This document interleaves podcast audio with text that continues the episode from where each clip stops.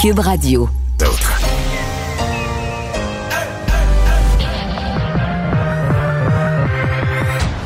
Deux, deux, deux, deux, deux animateurs cohérents, deux visions différentes. Une seule émission, pas comme les autres. Mario Dumont et Vincent Dessureau. Cube, Cube Radio. Bonjour tout le monde, bon lundi, bienvenue à l'émission. Il fait beau, très très beau. Une petite pensée pour les gens euh, vraiment à l'est, l'extrême est du Québec. Euh, à cette île, il annonçait un aujourd'hui de maximum. Alex, bonjour. Bonjour Mario. C'est Alex qui est là le lundi. Euh, oui, euh, en fin de semaine, j'ai joué au golf. Oui, mais c'est... C'est ma deuxième partie à vie en novembre. Puis la première, euh, mettons, après le septième trou, le huitième trou, ça fait peut-être 20 ans de ça, j'avais été content de pouvoir enlever ma tuque. Là, j'imagine que tu portais pas de tuque hier, Mario? Non, hier, euh, quelque part, après le 3 ou 4e trou, j'ai pu enlever ma petite veste et jouer carrément en manche courte en polo. Bon, il y a des beaux côtés au changement climatique. C'est-tu les changements climatiques? Je sais pas. Ou c'est une semaine de fou en novembre? Parce que C'est l'automne n'a pas été. ouais. Ouais, l'automne, euh, quand on va faire le bilan de l'automne, je pense pas qu'il va avoir été chaud. En tout cas, pas pour nous. Je dis pas à l'échelle planétaire, mais octobre a été dégueulasse. là. Ouais, c'est peut-être un, un moment de répit Ouais. comme celui-là qu'on attend. Ouais. Ça arrive un redout là, comme celui-là, mais c'était euh, salutaire. On Ça, le euh, prend, on le prend, on le prend.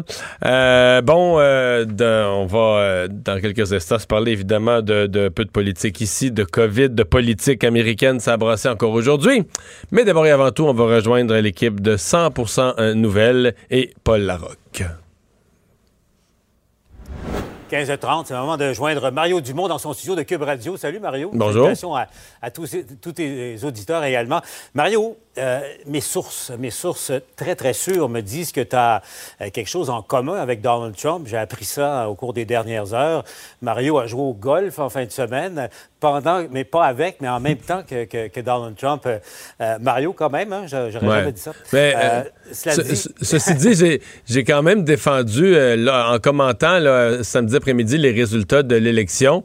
Euh, je- on m'a demandé si je trouvais ça pas correct que le président ait joué, ait joué au golf. Puis au contraire, j'ai dit que celui ou celle de ses, dans ses conseillers qui l'a convaincu d'aller jouer au golf, c'était une excellente chose pour l'humanité. Il est bien mieux d'aller jouer au golf, se changer les idées, que de rester enfermé dans la Maison-Blanche à haïr l'humanité. Dans le cas du président Ouais, Trump, les- à mon ouais, avis, c'est salutaire qu'il se détende.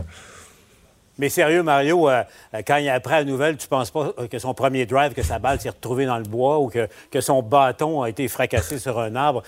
Mario, Mario plus, plus sérieusement, ça fait plus de 48 heures que la planète entière, ou à peu près, sait que Joe Biden a, gagné cette élection. Remarque, c'est le droit d'un perdant de contester, de demander un recomptage là où ça vaut le coup. Et des dans les États, il, veut un recomptage et c'est lui qui va payer. hein. Tu sais ça, en Pennsylvanie, entre autres, là, parce que c'est plus que la moitié de 1% Puis bon, c'est euh, l'organisation Trump qui va payer. Mais honnête net, Mario, es-tu surpris, je veux t'entendre là-dessus, euh, de, de constater, parce que c'est vraiment ça, il y a une belle expression québécoise là, qui résume euh, l'attitude de, de- de Trump depuis, depuis samedi, au fond, qu'il fasse la baboune, carrément, qu'il qu'il boude en ce moment, euh, il y a une photo, on dit souvent qu'une image vaut mille mots, là, Mario. euh, on l'a vu en fin de semaine. Parce que c'est vraiment ça qui, ce qu'il fait à l'heure actuelle. Ouais. Euh, évidemment, euh, les, contestations judiciaires font partie des droits fondamentaux, donc on peut pas lui enlever ça. C'est juste que dans ce cas-ci, euh, ça tient plus la route. Euh, Reportons-nous en 2000, quand les partis étaient nés à nez, euh, en Floride, et nés à nez à l'échelle du pays, si on enlevait la Floride. Et là, il fallait se battre devant les tribunaux pour savoir qui allait gagner la Floride, parce que le côté où allait tomber la Floride devenait le côté gagnant, le- le- le futur président. Dans ce cas-ci, c'est quatre États. Je veux dire, les procédures. Quatre États où finalement, c'est plus si serré que ça. là. Une fois tous les votes comptés, il y a des écarts Ah du 10 000, 20 000, 30 000, 40 000. Tu sais, euh, sur un recomptage judiciaire, euh, tu peux changer quelques dizaines de votes, quelques centaines de votes là, que tu vas annuler. Mais souvent, tu vas en annuler des deux bords. Il n'y a pas juste d'un bord que les gens vont faire une, une erreur en votant. Ou... Donc, euh, de penser que tu vas revirer autant de votes dans autant d'États, c'est totalement irréaliste. En fait, la seule façon dont ça pourrait devenir réaliste, c'est s'il y avait une machination, là. Tu Une, une fraude à grande échelle, ce que lui, ce que lui plaide. Prétend. Mais, euh, prétend. Ouais. Mais Personne n'a vu ça. Euh, les administrateurs de vote, en fait, dans certains des États où il annoncerait une contestation, les gens qui administrent le vote, le secrétaire d'État et autres, sont des républicains, donc sont des gens de son propre parti qui disent non, tout est régulier, tout s'est bien passé, le comptage s'est bien fait, il n'y a rien de particulier à signaler, on n'a pas d'indication qu'il y aurait eu euh, de, la, de la fraude massive. Donc, euh, c'est certain que ça fait... Pour moi, là, c'est plus un homme qui refuse la défaite parce que lui, il travaille sur sa biographie là, et sa, fierté. Là, lui, là, son, son, son, quand il va avoir ce statut en bronze, là, il veut que ce soit écrit en bas l'homme qui n'a jamais rien perdu. Parce que lui, c'est sa prétention. Là. En business, dans n'importe quoi, lui, il n'a jamais perdu. Bon. N'ayant jamais perdu, il peut pas avoir perdu une élection. Fait qu'il faut que dans ce chapitre de sa biographie, il puisse dire qu'elle lui a été volée. Fait que là, il martèle ce message, il répète ce message. Mais sur le plan des tribunaux, sur le plan de la réalité et des faits, je vois pas qu'il y ait nulle part avec ça. Là, ça va amener l'autre question, la question de l'argent. Est-ce que le Parti républicain va vouloir investir? Là, on parle de plusieurs millions, des dizaines de millions, alors que là, ils ont une course sénatoriale à aller gagner pour le 5 janvier. En fait, deux courses sénatoriales à aller gagner pour le 5 janvier en Georgie. Est-ce qu'on va vouloir brûler euh, des, des, millions, des dizaines de millions dans des causes qui. Puis des causes, comprenons-nous, Paul. Mettons que tu faisais annuler des bulletins, puis tu arrives en Pennsylvanie, puis Trump, Trump avait perdu par 40 000, puis après le recomptage, il a perdu par 39 000. Je veux dire, on s'entend un 1000 de moins d'écart, mais ça change rien. Ça, ça, ça, vaut pas, ça vaut pas 10 millions. L'inverse. Mais, le pire, c'est que l'inverse, Mario. Pour arriver aussi. Bon, ben, c'est ça. Bon, ben, bon, Trump et sa capacité de nuisance, c'est une chose, parce que, évidemment, le système américain étant ce qu'il est, euh, il reste euh, président jusqu'au 20 janvier. Mais Mario, j'aimerais ça t'entendre. Comment tu as trouvé euh, Biden? Moi, je le regardais samedi soir, puis je me suis dit, oh boy, c'est un autre homme. Là. Ceux qui lui reprochaient mm. d'être d'être lent, d'être trop vieux, d'être trop passif.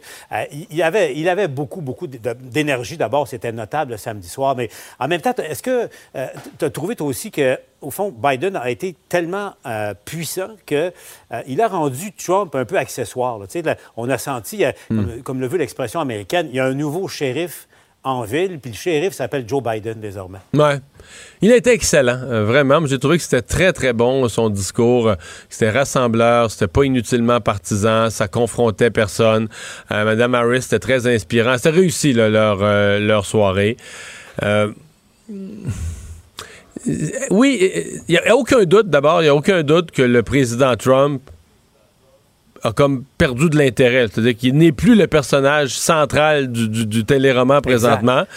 Est-ce que c'est juste. C'est la première fois en quatre ans. Ouais, Mario, c'est la première fois en quatre ans que c'est pas lui qui aspire toute, toute la lumière ou toute l'attention médiatique. Quand hmm. même. Hein? Mais c'est pas juste euh, le discours de Joe Biden. Je pense que c'est la réalité américaine aussi. C'est un pays qui est tellement fort, tellement gros. on a eu l'impression que Donald Trump était plus gros que les institutions, prenait toute la place. Mais tant peu, c'est quand même les États-Unis, les institutions qui ont des siècles d'histoire. Puis à un moment donné, là, c'est comme c'est plus fort que c'est plus fort que les individus, c'est plus fort que les personnes, même la personne qui hurle, qui crie, qui crie au scandale. À un moment donné, c'est comme si les institutions parlaient. Regarde, il y a un nouveau président élu, euh, les chiffres sont clairs, les données sont claires, et ça c'est comme ça s'est comme imposé dans le réel. Et euh, dans comme le reste devient bon. On va voir à quel point Donald Trump va, va, nuire, euh, va faire jusqu'à un certain point un, fou de lui. Euh, mais on entend tout, là, Paul. On entend, je veux dire, dans le dernier 48 heures, ce que j'ai vu, lu sur les réseaux sociaux. Trump part un nouveau poste, parce que c'était son plan, là, part un nouveau poste de télé avec un média en ligne, etc., puis un livre, puis tout ça. Trump va aller vivre en Russie. Euh, Trump se représente en 2024, ça aussi, ça circule, qui pourrait prendre son match revanche. Trump, Trump appuie son fils l'autre Donald Trump Jr. pour se présenter à la prochaine élection. Bonne chance. non, non, mais les hypothèses là, sont dans toutes les directions. Et il y en a aussi qui pensent carrément que tout ça, là, ben, ça n'existera pas parce que Donald Trump, euh, dans, peut-être dans un an, il va être en prison parce que la police va commencer à courir après lui, la justice va commencer à courir après lui, la journée qui aura pu la protection présidentielle, l'immunité. Parce que les procureurs de l'État de New York qui ont deux enquêtes sur ses affaires à lui, là, antérieures à, les, Les enquêtes sont peut-être plus avancées qu'on pense. Hein? Oui, et tu sais, un truc, un petit détail qui n'est pas un détail, Mario, c'est que le, un pardon présidentiel ne s'appliquerait pas. Parce que ce n'est pas, pas des, compétences fédérales, c'est l'État de New York. Ça a l'air de rien, mais rappelez-vous, cette information-là, ça risque d'avoir euh, beaucoup, beaucoup euh, euh, d'impact. Donc, Biden est, maintenant en selle. Tu as aujourd'hui, c'est ce qu'il a annoncé, au fond. J'ai l'impression qu'il commence à, gouverner sans avoir les pouvoirs comme tels. Oui, tout à fait. Et mettre de l'avant un peu son, autorité morale. Euh, non, c'est la réalité qui s'impose aussi. C'est une discussion qu'on avait d'ailleurs euh, dans la, nuit après l'élection, la nuit de l'élection. Est-ce que Donald Trump va pouvoir rester jusqu'au 20 janvier sans rien faire avec la COVID? Parce que ça va mal, pas à peu près aux États-Unis avec la COVID. Le nombre de cas est en explosion. Euh, encore, malgré qu'il n'a jamais été bas, il est toujours resté élevé, mais là, c'est encore plus que plus. Les décès aussi. Est-ce que tu peux vraiment euh, rester assis sur tes mains puis regarder mourir ta population, puis euh, les hôpitaux être pleins, puis euh, là, il commence à avoir là-bas aussi du débordement d'un soins intensifs, de l'épuisement du personnel de la santé, des, thèmes connus. Donc, du coup, tu peux t'asseoir sur tes mains, même si tu es un président, même si tu un président qui a perdu, c'est encore deux mois où c'est lui qui est à la Maison-Blanche. Est-ce qu'il va passer vraiment ces deux mois-là à laisser juste la situation de la COVID s'empirer? Il risque d'avoir une pression énorme sur lui, qui va venir de tous les milieux, des corps médicaux, etc. Chez nous aussi, Mario, euh, c'est quand même euh, loin d'être gagné. La situation est euh, au prorata de la population moins grave qu'aux États-Unis en ce moment. ça dépend où, hein, parce que tu as vu, il y a, y a à fond deux, trois Québec dans un. L'Est du Québec va bien, mais il y a des zones, là, Saguenay-Lac-Saint-Jean, Joliette également, où, où c'est très, très grave en ce moment. Mario, si tu le permets, on va aller retrouver Yves Poirier, justement, qui est, qui est dans une des, des, zones vraiment rouges foncées en ce moment, raison de Joliette, où Yves, malheureusement, on a l'impression au CHSLD Saint-Eusèbe, là-bas, Joliette, de, de revoir le, film de, cauchemar, d'horreur qu'avait connu le Québec tout entier euh, le printemps dernier. Oui, et il avait été épargné, Paul, ce CHSLD Saint-Eusèbe lors de la première vague. Mais là, en moins de deux semaines ici, Paul, 80 cas positifs chez les usagers. C'est un sur deux, donc, en ce moment, qui est positif dans l'établissement de santé euh, de soins de longue durée que vous voyez. 55 employés positifs, 7 décès, Paul, en moins de deux semaines. Imaginez-vous, il y a une femme, il y a à peine une demi-heure, Linda Langlois, qui habite juste de l'autre côté de la rue, est venue m'annoncer que son père, Jean-Guy Langlois, 78 ans, est mort, donc, à la suite la COVID-19. Il est mort aujourd'hui, il y a à peine une heure. Paul, ce qu'on apprend d'ahurissant cet après-midi, là, parce que les autorités ont fait le point tantôt dans la Nodière, c'est que jusqu'à tout récemment, dans un petit local où on prenait les pauses repas, mais il y a des employés des zones rouges, des zones jaunes et des zones vertes qui se réunissaient pour cette pause repas. Et dans ce groupe, Paul, il y avait effectivement des employés positifs, sans savoir, qui ont contaminé les autres employés et ainsi de suite. Ils ont contaminé les bénéficiaires. Je vais faire entendre des réactions tout de suite les salles à café étaient problématiques. Euh, on a fait des rappels, on a fait des, choses pour que les gens respectent la distanciation euh, et le respect des EPI. Euh, mais de toute évidence, que je n'irai pas à dire de la négligence, on a eu un support important de nos employés, mais une chose qui est sûre, qu'ils sont contaminés entre eux dans les salles de repos. On a fait rentrer une employée avant la fin de sa quarantaine. Il y en a eu une rappelée au travail. Euh, elle a été placée, elle, avait, euh, était asymptomatique, elle a été placée dans la zone COVID. Est-ce que les gestionnaires étaient prêts? Non, non, tout simplement non.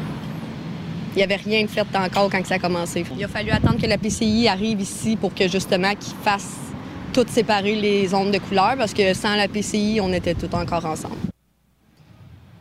Et je termine rapidement. La ministre Blair vient de réagir. Elle dit qu'il est inadmissible que des membres du personnel agissent de manière aussi peu sécuritaire. Les personnes responsables devront fournir des explications. Marguerite Blais en réaction à ce qu'on vient de vous apprendre. Voilà, Paul. Yves Poirier en direct de Joliette. On se retrouve un peu plus tard au TVA Nouvelle. Bon, Mario, euh, je le répète, là, on a l'impression de revoir le, mauvais film encore une fois. Mais là, mm.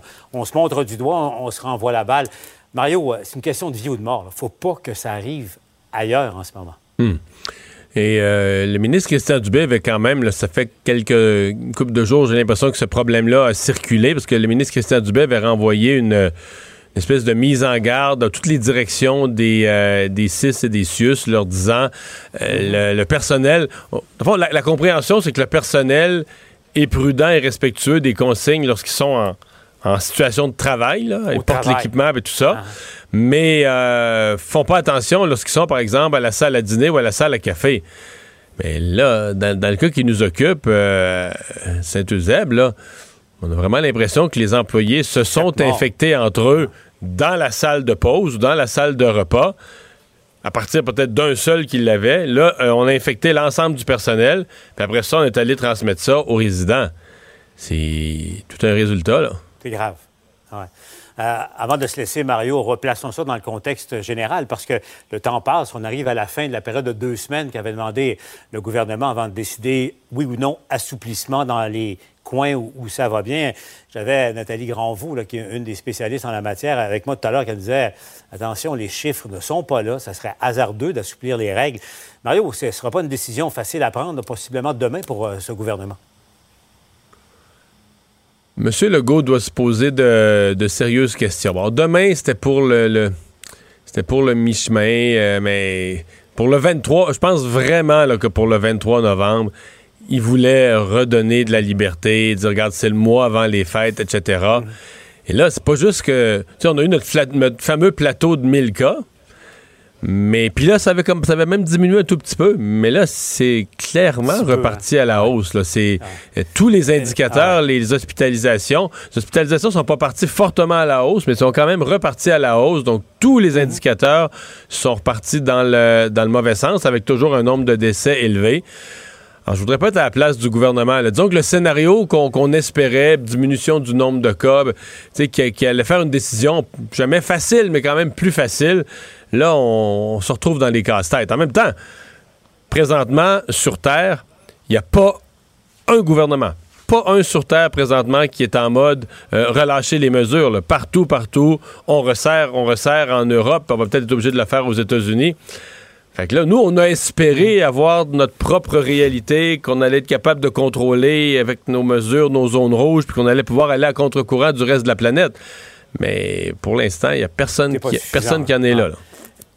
Et, et à preuve, Mario, au moment où on se parle de ça, là, on m'informe que euh, l'Estrie euh, passe au rouge, donc euh, région Ben, d'Estrie qui était encore en C'était une évidence. orange. là. Donc, alors, co- comment voulez-vous envisager des assouplissements ailleurs en ce moment où le, problème s'étend? Mais, mais les, nombres de cas en Estrie, les nombres de cas euh, au cours des derniers jours ont largement surpassé ce que ça prenait pour rentrer en zone rouge. Donc, c'était assez évident.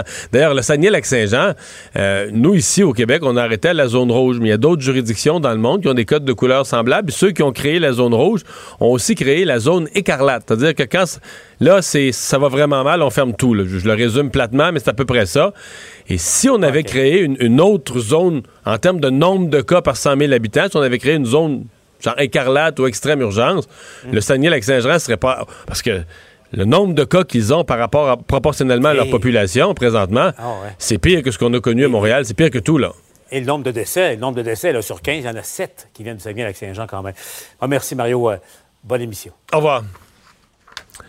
Alors, euh, Alex, oui, je pense que je te voyais réagir pendant que je parlais à Paul. C'est la nouvelle qui vient de tomber, la région des cantons de l'Est, donc qui tombe à son tour euh, au, euh, au rouge. Ouais, l'Estrie qui va basculer le jeudi, on dit-on, en zone rouge en cas, à cause du nombre de cas, effectivement, là, qui est très élevé. là. Il n'y a pas eu plus de détails pour l'instant qui sont sortis là-dessus. Mais comme tu le disais il y a deux minutes, je pense que c'est un choix assez logique, là, compte tenu de l'augmentation assez élevée là, qui se fait dans la région. Le ministre, le ministre Christian Dubé, lui, donc aujourd'hui, qui a tenu à faire son point de presse, d'être physiquement à- à- au Saguenay-Lac-Saint-Jean pour que son message passe davantage. Oui, parce qu'il voulait prévenir la population, entre autres, là, que même si on est en zone rouge et les mesures qui sont appliquées, euh, ça laisse détériorer quand même là, avant de revenir à la normale, revenir à la, à la hausse, à la baisse plutôt pour le nombre de cas, pour que ça, ça aille mieux. On peut d'ailleurs l'écouter, euh, Christian Dubé, un peu plus tôt aujourd'hui. J'aimerais ça dire que on s'attend à ce que la situation soit pire avant de s'améliorer. Parce que lorsqu'on a une progression de cette importance-là si rapide, et je comprends que on a annoncé, on a mis les mesures de la zone rouge il n'y a pas très longtemps. Je pense que les gens doivent s'attendre qu'on va avoir des nouvelles euh, négatives dans les prochains jours, puis il faut s'y attendre. Alors, je veux juste que les gens comprennent bien euh, qu'est-ce qui nous attend dans les prochains jours.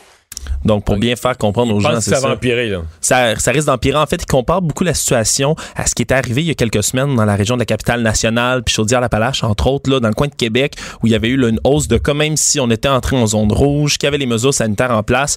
Euh, comme il dit, c'est normal de voir des mauvaises nouvelles au départ. Ça veut pas dire que les mesures ne fonctionnent pas. C'est simplement que ça prend du temps, évidemment, avant de détecter les nouveaux cas et euh, du temps pour que les mesures fassent un effet. Donc, 94 nouveaux cas rapportés aujourd'hui au Saguenay-Lac-Saint-Jean, 817 cas actifs euh, dans l'endroit. Et puis, ça s'ajoute évidemment aux 1169 cas supplémentaires aujourd'hui et 15 nouveaux décès. Alors, euh, le, nouveau président élu, Joe Biden, donc il commence son travail, a formé un groupe de travail sur la COVID et euh, en l'annonçant, on a profité pour passer son message à la population sur le port du masque. Oui, parce qu'il n'est pas encore en poste euh, jusqu'au euh, 20 janvier prochain, mais tout de même, là, il voulait s'assurer de marteler à la population que porter un masque, ça sauvait des vies, c'était efficace et que surtout que ce n'était pas un enjeu partisan. On peut l'écouter d'ailleurs un peu plus tôt lorsque fait son adresse. Wear a mask. The head of the CDC warned this fall that for the foreseeable future, a mask remains the most potent weapon against the virus. Today's news does not change that urgent reality. We, I won't be president until January 20th, but my message today is to everyone is this. It doesn't matter who you voted for, whether you stood, who, where you stood before Election Day. It doesn't matter your party, your point of view. We can save tens of thousands of lives if everyone would just wear a mask. Donc, peu importe pour qui vous avez voté aux dernières élections, porter un masque, ça sauve des vies. Donc, Mais un enjeu. Moi, je c'est t'avoue que j'entends ça, là, puis j'ai presque le vertige. Là. Tu dis, OK, aux États-Unis, le débat sociopolitique est tellement chaviré que le port du masque était devenu un symbole politique. Là. Oui, littéralement, on se souviendra de toutes les frasques du président Donald Trump qui, entre autres, là, discréditait Ah non, le, Non, mais le en entrevue, en entrevue, il disait, euh, ben, je pense que c'est à 60 minutes, l'entrevue où il a fui à mi-chemin, là, mais. Oui, il était tanné, Non, mais vrai. dans ça, là, il disait que dans ces rassemblements, les gens étaient encouragés à porter le masque. Alors que dans les fêtes, il y avait ri de plein de monde qui portait le masque, dont. euh, Laura Ingram, entre autres, là, de Fox News, qui s'était présentée. Si je ne m'abuse, c'était bien elle. Joe Biden qui portait le masque. porte le masque. Pff, voyons, porter le masque. On le recommande, ça peut être bon, mais c'était devenu littéralement un enjeu politique. Puis là, il semblerait que le, le- le président élu, Joe Biden, tente de rassembler tout le monde, de se dire, regardez, là, ça dérange pas votre vision là-dessus, faites juste en porter un, ça va sauver des vies, ça peut aider. D'ailleurs, il faut que ça aide, hein, parce Mais ça doit être qu'aujourd'hui... la, pas, de joke, ça doit être la première fois dans l'histoire de l'humanité qu'une mesure sanitaire est de- politisé est à ce point-là. politisée. C'est fou, hein? On, Comme ça si, sauve au des Québec, vies. comme si au Québec, tu rentres au dépanneur, quelqu'un porte un masque, tu peux deviner par ça s'il est plus euh, Québec solidaire, libéral, caquiste, péquiste. Non, mais ça n'a pas d'allure. C'est. C'est OK, ils en ont fait un symbole politique à ce, à ce point. Puis ils en ont Euh, puis Ouais, ils en ont besoin parce que le nombre de cas, c'est.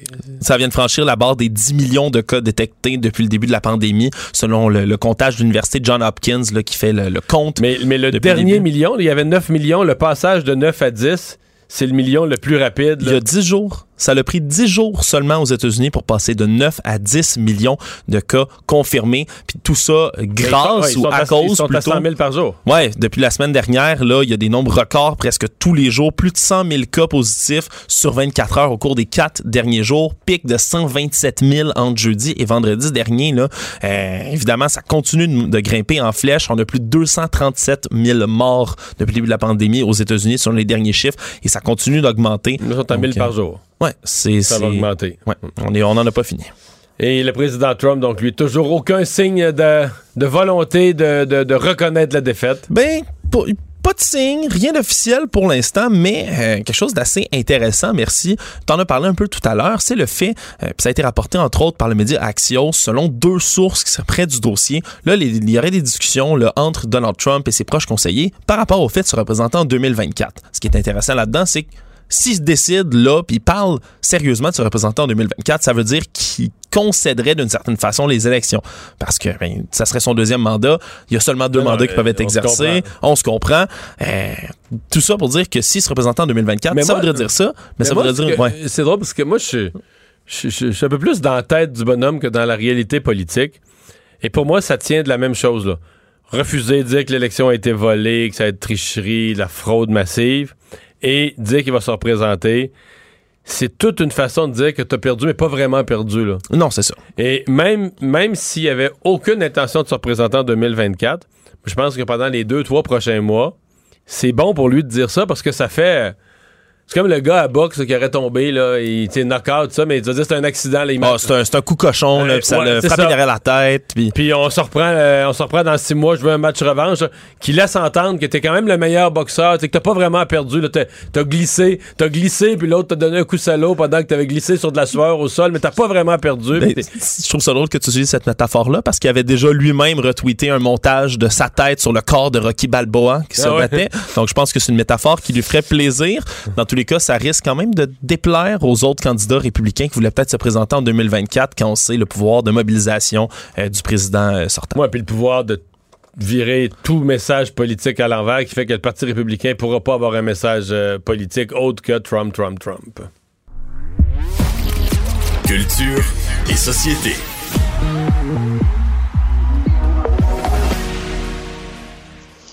Bonjour Anaïs. Bonjour Mario. Est-ce que tu as profité du beau temps? Écoute, ça a senti le barbecue chez nous toute la fin de semaine. Bon. Ah oui, ben oui, ben oui. Euh, donc, on aura finalement une chanson avec le mot en N. Ben là, c'est ça exactement. Puis c'est bon. Le texte, là, évidemment, je peux pas vous faire entendre l'extrait complet, mais allez écouter la, chanson complète, allez écouter ça. C'est vraiment bon. En fait, euh, c'est le duo Impost, qui est d'origine haïtienne, et Webster, qui, est sénégalais. Et les deux ensemble ont écrit environ cinq ans de ça, Mario. Le texte pour la chanson naît aigre. La chanson n'avait jamais été euh, terminée. On avait laissé ça un peu aux oubliettes. Et dans les derniers mois, avec tous les événements récents. Tu dis, elle a été écrite il y a cinq ans il y a cinq ans de ça, mais la chanson était restée inachevée. Donc, on l'avait comme un peu laissée euh, dans le fond d'un tiroir. Et là, évidemment, avec tout ce qui s'est passé dans les derniers mois, on pense à George Floyd, là, le, le, mouvement Black Lives Matter, ensuite le racisme systémique, ce qui se passe dans les écoles. Je veux dire, tout ça euh, a fait en sorte que le duo a décidé de ressortir cette pièce-là. En entrevue, on dit c'est poche. On aurait aimé ça que ce soit comme passé date, ces paroles-là, mais non, il faut, faut se rendre à l'évidence. Cinq ans après, le texte est toujours aussi important, toujours aussi pertinent avec des phrases comme T'as pas la peau noire, tu peux pas le dire. Alors, je vous fais entendre un extrait de Nez aigre. Nègre, utilisé pour dénigrer notre nation. La rue l'a repris, on a changé sa connotation. Nègre, tu marches avec des bannières pour le bannir. On a repris son pouvoir, t'as pas la peau noire, tu peux pas le dire. Nègre, abstenance respectée par mes white friends. C'est quelle de l'esclavage, la douleur d'une famille haïtienne. Nègre, des terres volées, des femmes violées, des mères vendues, des pères pendus, enfants fouettés. La liberté, ils m'ont souhaité. Nègre, à quel prix je prie, je suis pris prisonnier du racisme. Mais je dissimule le ridicule d'une vie nulle, d'église qui brûle de Bible en les cris du cœur sont silencieux, c'est si honteux, entre si en deux, entre le cauchemar et l'âme qui rêve, je suis nègre. Nouveaux esclaves. Puis, qu'est-ce que t'en penses? C'est quand même assez. Euh, c'est très politique. c'est totalement. Politique. Oui, absolument, mais c'est bon, tu écoutes les paroles, puis tu dis, oh my God, oui, on parle euh, de, de, de, pendaison, on parle de, des femmes, des enfants, le, mot en haine, je veux dire, c'est, moi, je trouve que c'est excellent, puis euh, là, c'est disponible euh, partout, et ce, depuis ce matin, hmm. très bon, honnêtement. Ça fait un peu d'histoire de l'esclavage, mais je, je, me posais, je, serais curieux de voir, mettons, au Québec, l'enseignement de l'histoire quand même limité qu'on a, qu'on n'a même pas la nôtre, mais est-ce que les Québécois jeunes et moins jeunes, connaissent vraiment de l'histoire de l'histoire de l'esclavage aux États-Unis, ben, l'histoire de l'esclavage dans le monde, là. de l'époque où des bateaux euh, portugais, euh, espagnols, français euh, débarquaient là, dans chacun avait son spot le long d'une rivière en Afrique, puis on vidait les terres de, de, pour des gens qu'on allait vendre, qu'on venait vendre aux États-Unis, qu'on allait vendre en ben, Europe. Écoute, Mario, quand le film Amistad est sorti, j'étais aux alentours peut-être en sixième année à Saint-Hyacinthe. Puis, tu sais, je veux dire, pour les professeurs, entre autres, je pense que c'était une belle façon d'aborder le sujet, ce film-là, qui est extrêmement dur. Puis, au contraire, je me souviens, moi, qu'on nous interdisait en quelque sorte d'aller voir ce film-là de peur qu'on soit euh, traumatisé, entre guillemets. Donc, déjà là, on poussait ça sur le tapis à la place d'aborder puis de, de, parler de, de l'esclavage avec un film comme ça qui sortait au cinéma, qui était bien réalisé quand même. Au contraire, euh, du revers de la main. On voulait pas qu'on écoute ça, puis on avait peur qu'on soit traumatisé. Donc, ça donne une idée dans les écoles, du moins quand j'y étais, à quel point c'était pas une. On n'en parlait pas, là. Mm-hmm. Du tout, du tout. Mais, à, mon, époque, à mon époque, quand j'étais jeune, c'était la série Racine. Tu dois même pas savoir ah, tu vois, c'est quoi. je connais pas. Non, c'était une excellente série. Moi, j'ai- écoute, je sais pas quel âge j'avais, 9, 10 ans, 11 ans. J'étais jeune, là, j'étais même pas... Mais découvrir, comprendre, découvrir cette notion qui est, euh, est l'esclavage. Et euh, des concerts euh, reportés encore, reportés... Là, on, on veut plus se faire prendre, on reporte plus d'un mois ou deux, là, hein? Hey, on reporte en année, ça en est triste. Mais au moins, on a une date. Là, c'est ça. On va se rappeler au mois d'avril dernier, IAM devait débarquer à Montréal à l'Orchestre symphonique pour euh, quatre soirs, en fait. Évidemment, ça a été reporté au mois d'avril. C'était inconcevable de voir un concert. On savait pas trop quand ça allait être reporté. Là, il y, a- des dates. Mario, si tout va bien, alors ce sera du 5 au 8 octobre prochain à l'OSM et il y a d'autres billets, en fait, qui seront mis en vente. Donc, tous ceux et celles qui ont leur billet les conservent et pourront voir euh, le spectacle au mois d'octobre 2021 et lundi prochain sur le site de l'osm.ca. Il y aura d'autres billets de disponibles et pour ceux qui aiment euh, I Am, une formation qui existe depuis 1988, je veux dire, les gars, c'est 10 albums, c'est des projets parallèles, c'est plus de 1000 morceaux, je veux dire, c'est vraiment un, groupe qui a marqué l'histoire quand on parle de rap. Euh, il y a le livre euh, qui vient tout juste de sortir, il y a peut-être deux, trois semaines de ça, Entre la pierre et la plume. Donc, on retrace vraiment l'histoire des gars, euh, l'histoire de Marseille aussi derrière. Donc, c'est une belle suggestion lecture. Anaïs, pour parler de l'ampleur d'un film, on a déjà parlé de l'ampleur de ses budgets. Des fois, ça va être l'ampleur, le, le nombre de le nombre de figurants qui jouent dans le film. Des fois, on va parler d'un énorme nombre de journées de tournage. Des fois, on va dire qu'il a fallu aller sur tous les continents dans des lieux de tournage. Mais là, on a un nouveau critère pour impressionner à propos, un nouveau critère pour impressionner à propos d'un film. Hey, t'as tellement. Quelle belle entrée en matière, Mario, parce qu'en lisant les nouvelles, tantôt, quand j'ai vu ça, je me disais, ben voyons donc, j'ai jamais vu un titre comme ça. Donc, un titre qui mettait de dans- sur le Off-Post en fait France, que euh, pour le film Jurassic World, on a pu dû euh, euh, acheter, offrir plus de 40 000 tests de COVID à l'équipe de production. Donc, on mesure l'ampleur d'un film comme ça. Exactement. Puis je veux dire, on était fiers. Là. Hey, nous, c'est 40 000 qu'on a dû utiliser. Alors là, je vous explique. Samedi soir, Colin euh, Trevorrow, qui est le, le réalisateur, en fait, a annoncé, ce qui est une bonne nouvelle, le tournage de Jurassic World, Le Monde d'après, est officiellement terminé. Donc, on a vu une photo de l'équipe du tournage, l'équipe de tournage de production, disant, ça y est, c'est fait. On a écrit en anglais rap. Ça fait plus de un an, un et demi, deux ans qu'on tourne. Le film a dit à plusieurs reprises arrêter de tourner comme beaucoup de films, finalement. Ça a quand même été, Mario, un des premiers à reprendre et ce, dès le début de l'été au Royaume-Uni. Mais là, justement, on disait à quel point ça a été difficile, ça a été compliqué. Donc, on a dû utiliser plus de 40 000 tests. On dit que 25 0,25% qui se sont avérés quand même positifs. Donc, une centaine de personnes euh, sur le plateau euh, qui ont eu la COVID. Pour vous dire, c'est pas rare qu'on a 200, 300 personnes qui travaillent sur un plateau de tournage. Donc, le 2 mètres à maner, ça devient quand même assez difficile.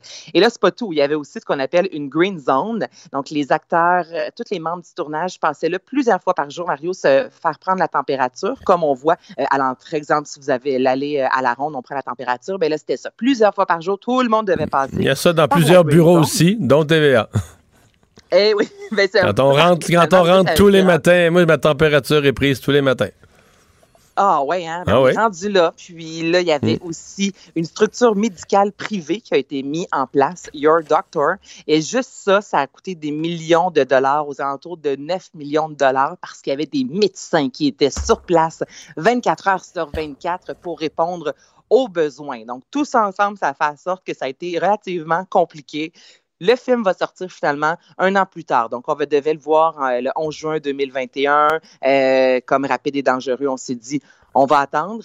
Il n'y a pas si longtemps, 2021, ça semblait loin. Là, c'est extrêmement rapide là, quand on pense surtout au niveau culturel, les dates d'échéance. Donc, on s'est dit 10 juin 2022.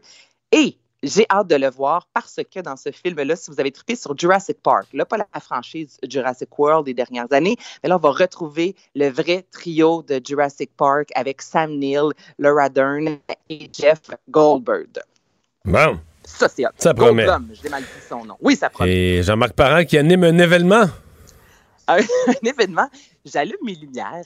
On a invité les gens de Boisbriand et je trouve que l'initiative est relativement cool. C'est rafraîchissant. On devrait faire ça, Mario, je trouve, dans plusieurs villes du Québec. Peut-être Saint-Bruno. Moi, je lance l'annonce comme ça. Donc, on invite les résidents à allumer, euh, pas allumer, en fait, à, décorer à l'extérieur, ensuite d'aller sur le site de la ville. Et là, les gens doivent euh, inscrire, en fait, leur maison. Il va y avoir une grosse carte interactive pour voir toutes, toutes les maisons, en fait, qui ont euh, installé leur décoration de Noël. Et le 3 décembre prochain, il va y avoir une grosse soirée illumination générale dès 19h30 sur la page Facebook de Boisbriand et ce sera animé par Jean-Marc Parent. On ne sait combien de temps ça va durer. On sait que Jean-Marc Parent peut des fois étirer ça fort longtemps. Donc, euh, pour tous ceux et celles qui sont euh, dans la ville de Boisbriand, je trouve que c'est une belle activité. Puis, ce serait très euh, intéressant de voir ça un peu partout au Québec. Non, on va surveiller ça. Ça va peut-être en inspirer d'autres. Ben, on va devoir décorer, mon Mario. Ah.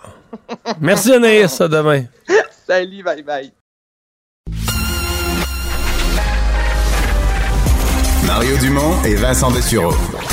Des propos crédibles, avec des fois un brin de sarcasme. Ben, quand les nouvelles sont moins crédibles. Mario Dumont et Vincent Dessureau. Cube Radio.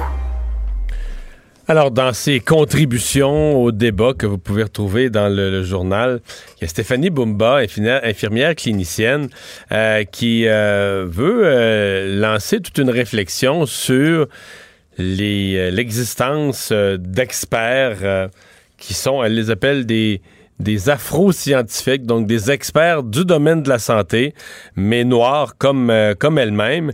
Et elle considère que n'a jamais entendu lors, de son parcours scolaire, le collégial, universitaire, c'est une infirmière clinicienne, elle a fait de l'université. Euh, elle n'a jamais entendu parler d'un expert noir. On n'a jamais référé des experts noirs, euh, ce qu'elle euh, croit être une, une faille qu'elle veut contribuer à corriger. Elle est avec nous, Stéphanie Bumba, bonjour. Oui, bonjour, Monsieur Dumont. Vous avez l'impression que c'est une, vous avez l'impression que c'est une contribution oubliée? Euh, personnellement, oui, parce que de mon secondaire jusqu'à l'université, je n'ai jamais entendu les exploits de ces différents afro-scientifiques que je présente dans ma série euh, YouTube.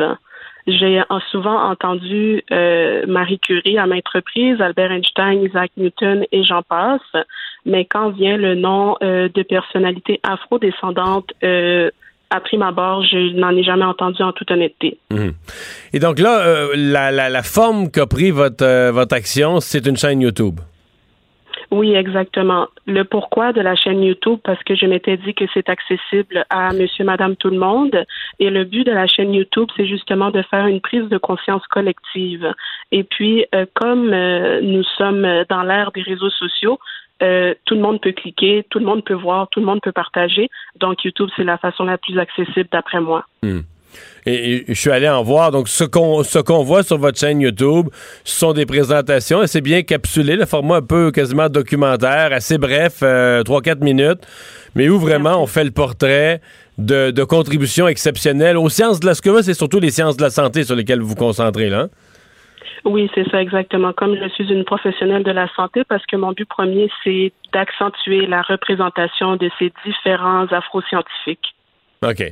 Donc, euh, parlez-nous un peu de, personnages dont vous avez voulu euh, faire l'éloge. Euh, tout d'abord, il y a le Dr. Charlie Chudju, qu'on surnomme le père de la fondation des premières banques de sang à l'échelle mondiale.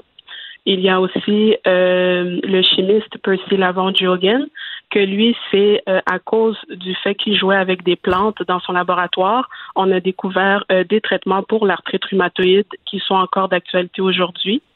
On a aussi Madame Beatrice Davidson Kenner, qui est fleuriste, mais qui est l'inventrice des serviettes hygiéniques.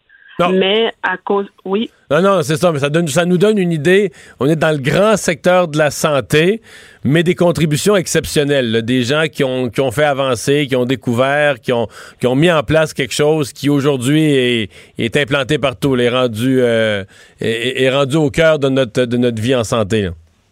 Oui, c'est ça, exactement. Mhm. Donc, euh, c'est des inventions qui sont encore d'actualité, mais on dirait qu'on oublie d'où est l'origine hmm. des personnes qui ont eu cette idée. Mhm. Euh, est-ce que, est que vous avez réagi, dans le fond, à tout ce qui se passe au cours des, dernières semaines, des derniers mois? Est-ce que vous avez euh, commencé cette œuvre-là avec, par exemple, la mort de George Floyd ou un élément déclencheur ou c'est un projet que, que vous aviez en tête avant? C'est un projet que j'avais en tête avant, mais évidemment, la mort de George Floyd, ça a affecté pas mal tout le monde, incluant euh, les personnes afrodescendantes. Et euh, je ne dirais pas que c'est à cause de la mort de George Floyd que j'ai fait ce projet, mais c'est en lien avec le fait que on n'est pas bien représenté sur la scène euh, visuelle scientifique et aussi le fait qu'il y a un manque de représentativité et aussi le fait qu'il y a des préjudices à notre égard sur différentes sphères, dans ce cas-ci, la science. Hmm. Les, gens que vous mettez de l'avant, vous les appelez des afro-scientifiques. Est-ce que ce sont tous des afro-américains? Euh, pour la plupart, oui, euh, mais euh, je vais faire une deuxième saison qui va comporter majoritairement des afro-scientifiques du continent africain, du Canada et également de l'Amérique latine. Oh, donc vous allez sortir strictement des États-Unis, des Afro-Américains. Oui, c'est ça. J'ai euh, également des scientifiques canadiens, des infirmières. Il y aura une vidéo qui va sortir cette semaine. Et puis, j'ai une personne euh, du Libéria et également le premier euh, médecin canadien, M. Abbott. OK.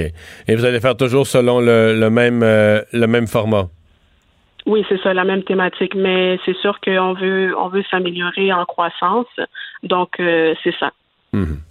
Euh, donc, les gens qui voudraient voir vos, euh, vos reportages, euh, votre chaîne YouTube s'appelle comment? On la trouve comment? Oui, dans le fond, vous pouvez taper Nurse, donc Nurse en anglais, Steffi, S-T-E-P-H-A-I, pardon. P-H-I-E. E, oui, c'est ça, merci. TV, TV.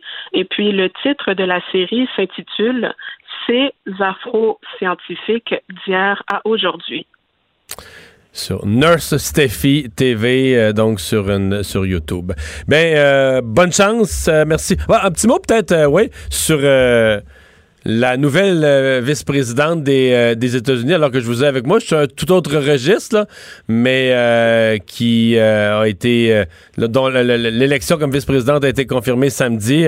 On voyait par exemple, à l'étudier à Montréal, à son école, le Westmont High School, il y avait beaucoup d'émotions ce matin, entre autres des, des, des jeunes filles de secondaire 3, 4, 5 noires qui disaient quelle inspiration. Vous, ça vous dit quoi?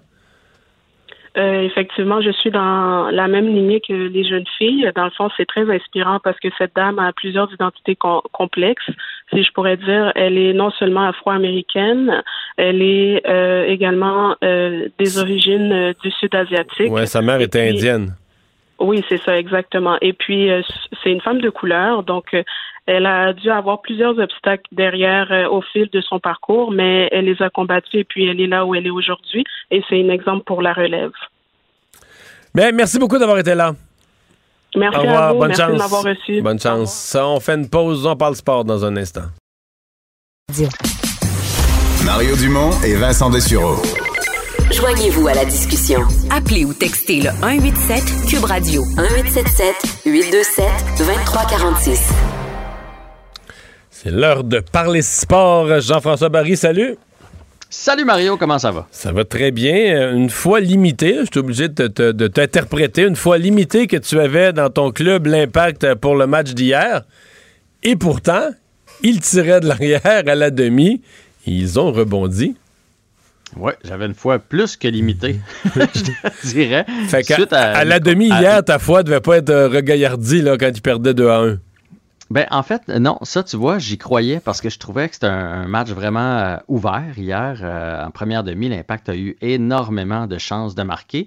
Puis, tant qu'il y a des chances de marquer, à un moment donné, tu te dis. Ça va finir par arriver. Euh, ben, elle, va y aller à un moment donné. Fait que, fait que oui, j'y croyais. Puis, honnêtement, on en a parlé vendredi suite à une discussion avec Frédéric Laure, qui est le, commentateur, des, le descripteur, en fait, des matchs de l'Impact, qui me racontait un peu les coulisses. Puis, moi, juste que ça sentait pas bon. On sentait que les joueurs avaient presque envie que la saison se termine. Ben, honnêtement, hier, je leur lève mon chapeau. Ils se sont battus comme des enragés. Il y avait tout hier pour abandonner, puis ils l'ont pas fait. Ils se sont battus jusqu'au bout. Et quelle fin! Écoute, à, la 88e minute, l'impact qui marque et euh, se taille une place en série. Puis comme je l'ai dit ce matin à Pierre, je sais pas si toi tu eu le même réflexe, mais on dirait les, les Canadiens, on dirait une reprise pour une équipe de Montréal. Donc on rentre par la porte d'en arrière. Et on, affronte une équipe, parce que là, c'est pas vraiment les séries-séries, parce que c'est pas la dernière position qui joue contre la première. Il y a comme un, mini tournoi éliminatoire avant. Donc, en, finissant en 9e, on affronte la huitième place. Donc, c'est jouable. C'est une équipe, la Nouvelle-Angleterre, qui joue même pas pour 500. Donc, qui sait ce qui pourrait arriver? Bon. Mais là, mais là, Mario, c'est là où j'ai de la misère avec le soccer, où j'ai de la misère à devenir un fan de la MLS. Il me semble qu'il y a tout le temps plein d'affaires compliquées. D'ailleurs, il y a, quelqu'un qui m'a écrit un matin parce que tu te souviens la semaine dernière, quand on a parlé ensemble, euh, Frédéric m'avait expliqué que pour le match de la CONCACAF, il y avait des joueurs qui allaient être sans contrat. Ouais. Qui ne savaient pas ce que ça allait donner. Fait là, il y a quelqu'un qui m'a écrit ce matin pour me dire là, qu'est-ce qui va arriver? On a des joueurs sans contrat. Mais ça, ça c'est pas pour les séries. Pour les séries, ils sont encore avec contrat. C'est pour l'autre game.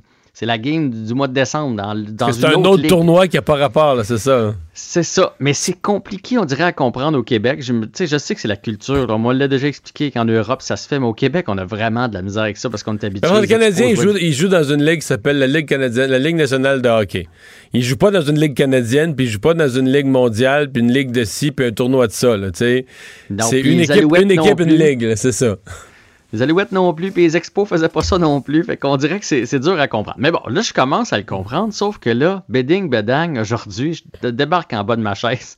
Là, on a su qu'hier, on a, perdu Samuel Piette pour le, match éliminatoire contre la Nouvelle-Angleterre. Il, a, pris un carton rouge, malheureusement, dans les temps arrêtés. Carton rouge veut euh, dire automatiquement une suspension pour le prochain match. Fait que lui, il sera pas là pour le gros match important. Mais là, on apprend que Wayama, Victor Wayama, qui a, qui a marqué le deuxième but, qui est un de, nos joueurs euh, prêtés, sélectionnés, qui arrive de l'Europe, ben, vient d'être choisi par l'équipe kenyenne. Lui est avec eux autres depuis 2012, c'est même le capitaine de cette équipe-là. Fait que du 11, le 11 et le 15 novembre, il s'en va jouer là-bas, puis il pourrait rester là-bas ou. En tout cas, il y a peu de chances qu'il soit de retour pour le match du 20. C'est, je vais te comparer ça au Canadien parce qu'on vient de le faire. C'est comme si tu me disais, le Canadien vient de battre Pittsburgh. Là, on affronte Philadelphie, mais finalement, ben Sherrod sera pas là, puis Thomas Tatar s'en va dans son pays. ben voyons, ils sont-ils avec nous autres ou ils sont pas avec nous autres? Parce que là, on apprend aussi que euh, Yuka Raitala a été appelé pour la Finlande. Ça se peut que lui aussi aille représenter son pays. Fait que là, tu fais, ben voyons, moi je veux bien, là, un soir devant mon téléviseur, puis suivre mon équipe, puis prendre pour mon équipe, mais il faut qu'on arrête de m'enlever des morceaux.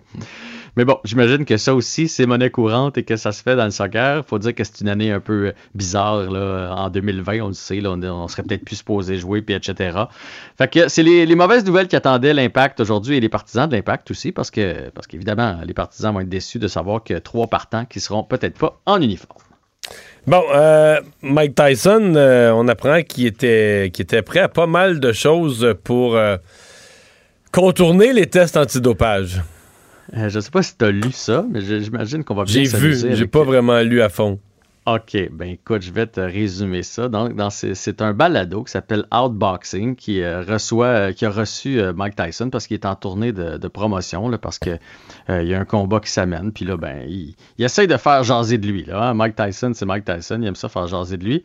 Et puis là, on apprend que toute sa vie, il a révélé ça. Il a tout fait pour déjouer les tests antidopage. Et un de ses trucs, c'est qu'il utilisait l'urine de sa femme et après ça l'urine de son fils. Et la manière qu'il faisait ça, c'est qu'il avait un faux pénis. c'est rare ça. un faux pénis qui était relié à un sac. Et dans le fond, le sac était entre ses genoux, il était rempli d'urine de sa femme. Et lorsqu'il passait le test, donc il sortait de son pantalon son faux pénis. Tu niaises pas, là. Non, non, je niaise pas. Et il serrait ses genoux et il avait de l'urine qui sortait, qui n'était pas à lui. Et au début, c'était l'urine de sa femme. Puis à un moment donné, ils se sont mis à avoir peur de, qu'il y ait des hormones de, Ben oui, qu'il y ait des, des, hormones de femme enceinte dans l'urine. Fait qu'il a fait, bon, je vais prendre celui de mon fils euh, finalement. Alors, il a, dévoilé ça aujourd'hui. Je trouvais ça drôle et je me doutais que ça allait t'amuser aussi.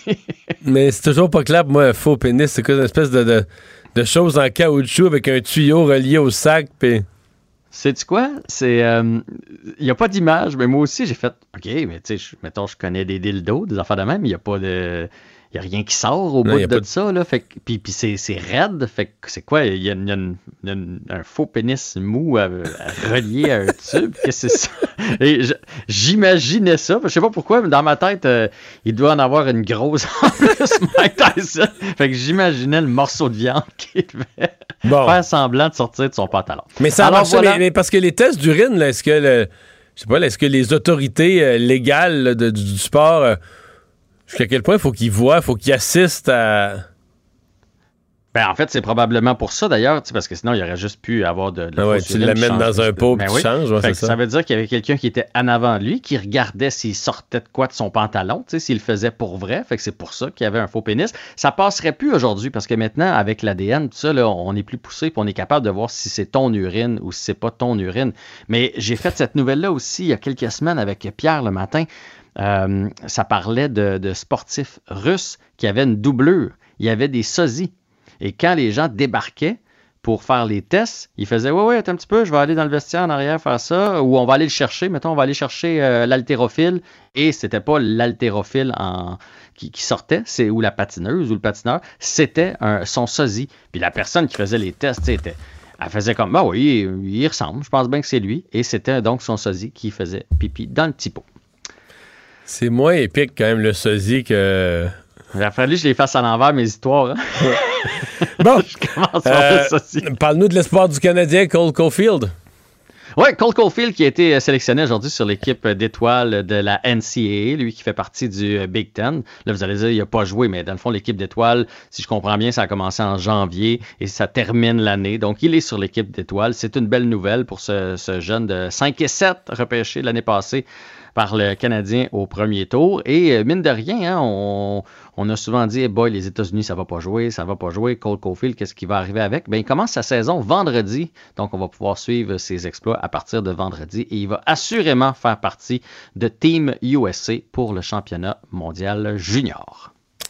Merci beaucoup, Jean-François. Salut, à, À demain. demain.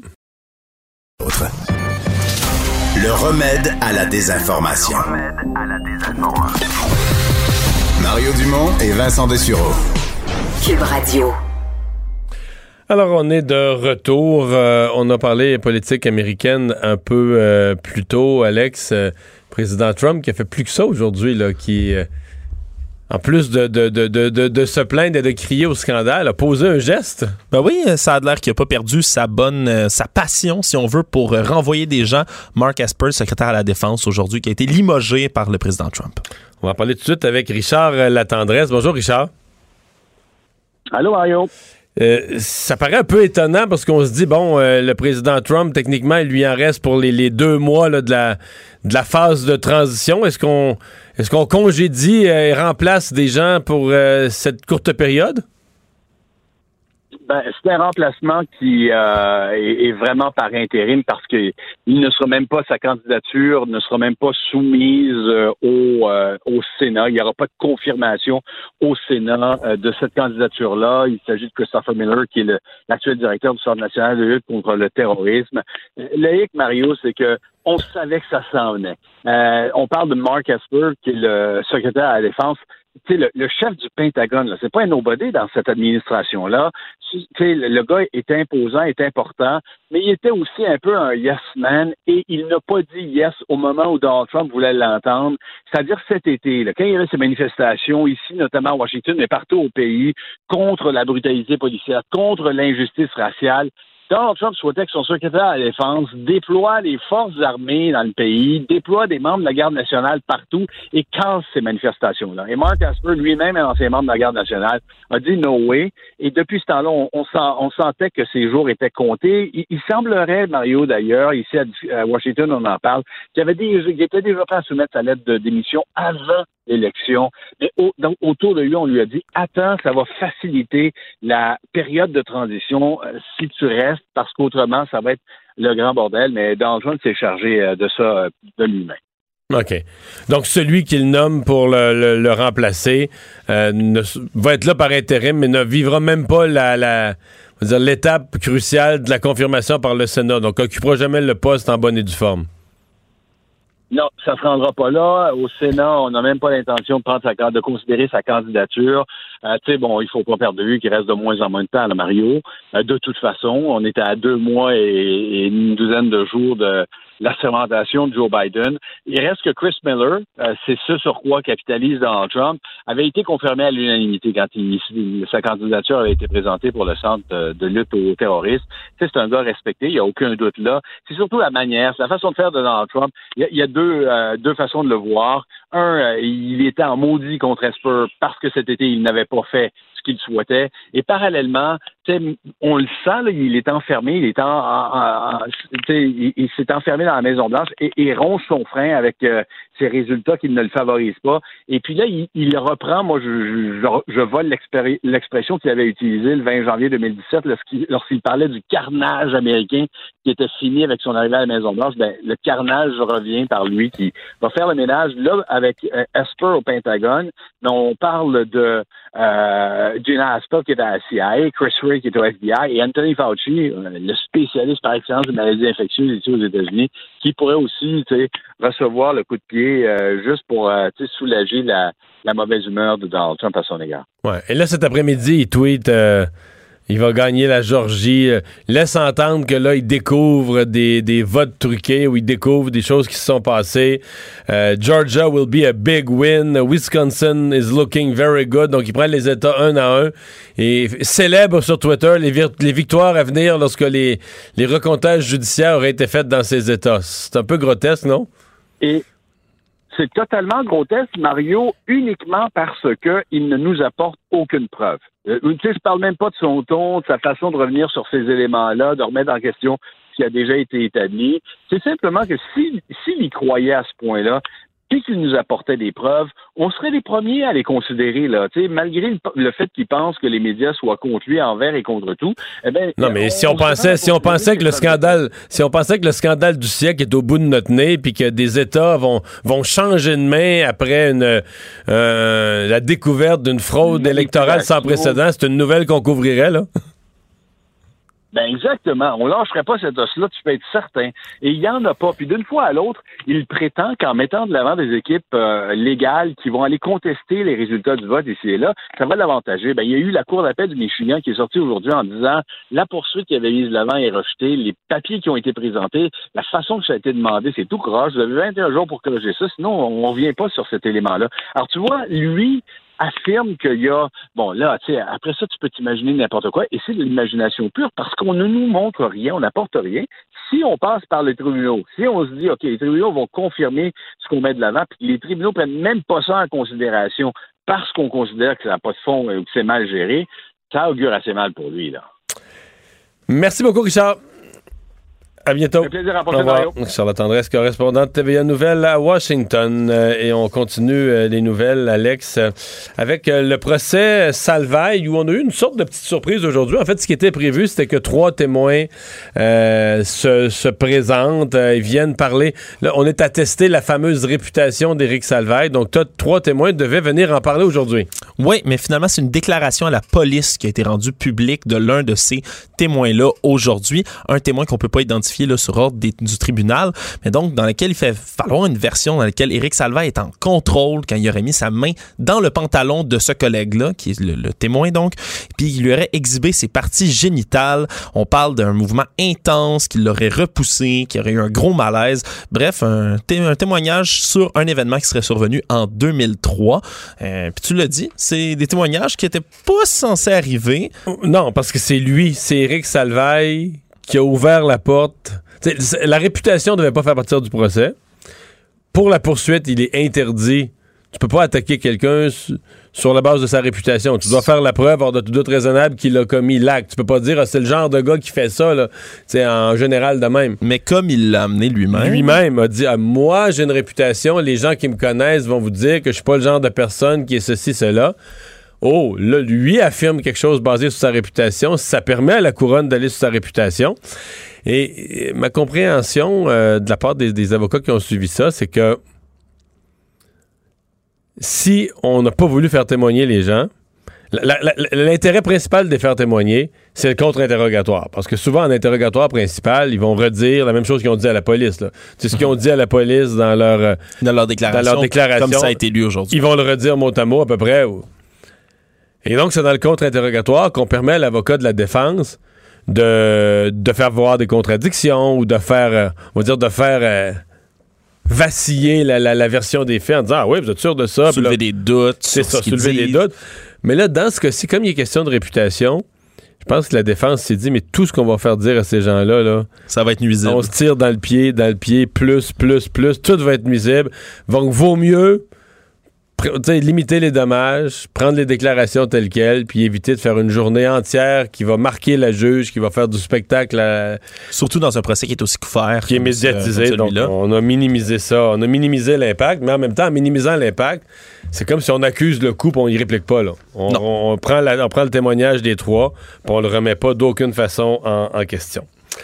Le malheureusement célèbre CHSLD Heron dans l'ouest de Montréal, celui où il y avait eu non seulement la découverte qu'il y avait plus d'une trentaine de décès, mais des gens qui vivaient dans des conditions abjectes, mais là, euh, le propriétaire ferme carrément les portes. Ouais, fermer ses portes, ça a été annoncé aujourd'hui par le CIUS de l'ouest de l'île de Montréal, euh, qui confirme que les exploitants, donc du CHSLD Aaron, ont décidé de mettre fin à leurs activités complètement. Les résidents dans leur ensemble qui vont être relocalisés progressivement, dit-on, au cours des 6 à 12 euh, prochains mois. Puis tu le dis, tristement célèbre CHSLD parce qu'il y a plus de 50 résidents qui sont décédés pendant la première vague de COVID-19. Déjà, le réseau, euh, le réseau public qui avait pris la relève dès le mois de mars parce que euh, il y avait des rapports accablants, là, des histoires d'horreur qui provenaient de ce CHSLD-là. 31 personnes qui étaient décédées en moins de 10 jours, d'autres décès qui avaient suivi. Il y a déjà plusieurs enquêtes en cours, hein. une enquête de la police, une enquête du bureau du coroner, puis celle du ministère de la Santé qui avait déjà été révélée, là, les conclusions de cette enquête-là, en septembre dernier. Mais en fait, euh, il pouvait plus opérer. Il était comme condamné ce centre-là. Je pense que les propriétaires auraient rêvé que le gouvernement du Québec les nationalise ou les rachète. Une nationalisation, le gouvernement te rachète de force, mais tu t'es payé pour ton centre, ton bâtiment et tout ça. Mais là, dans ce cas-ci, euh, ça ne se produira pas.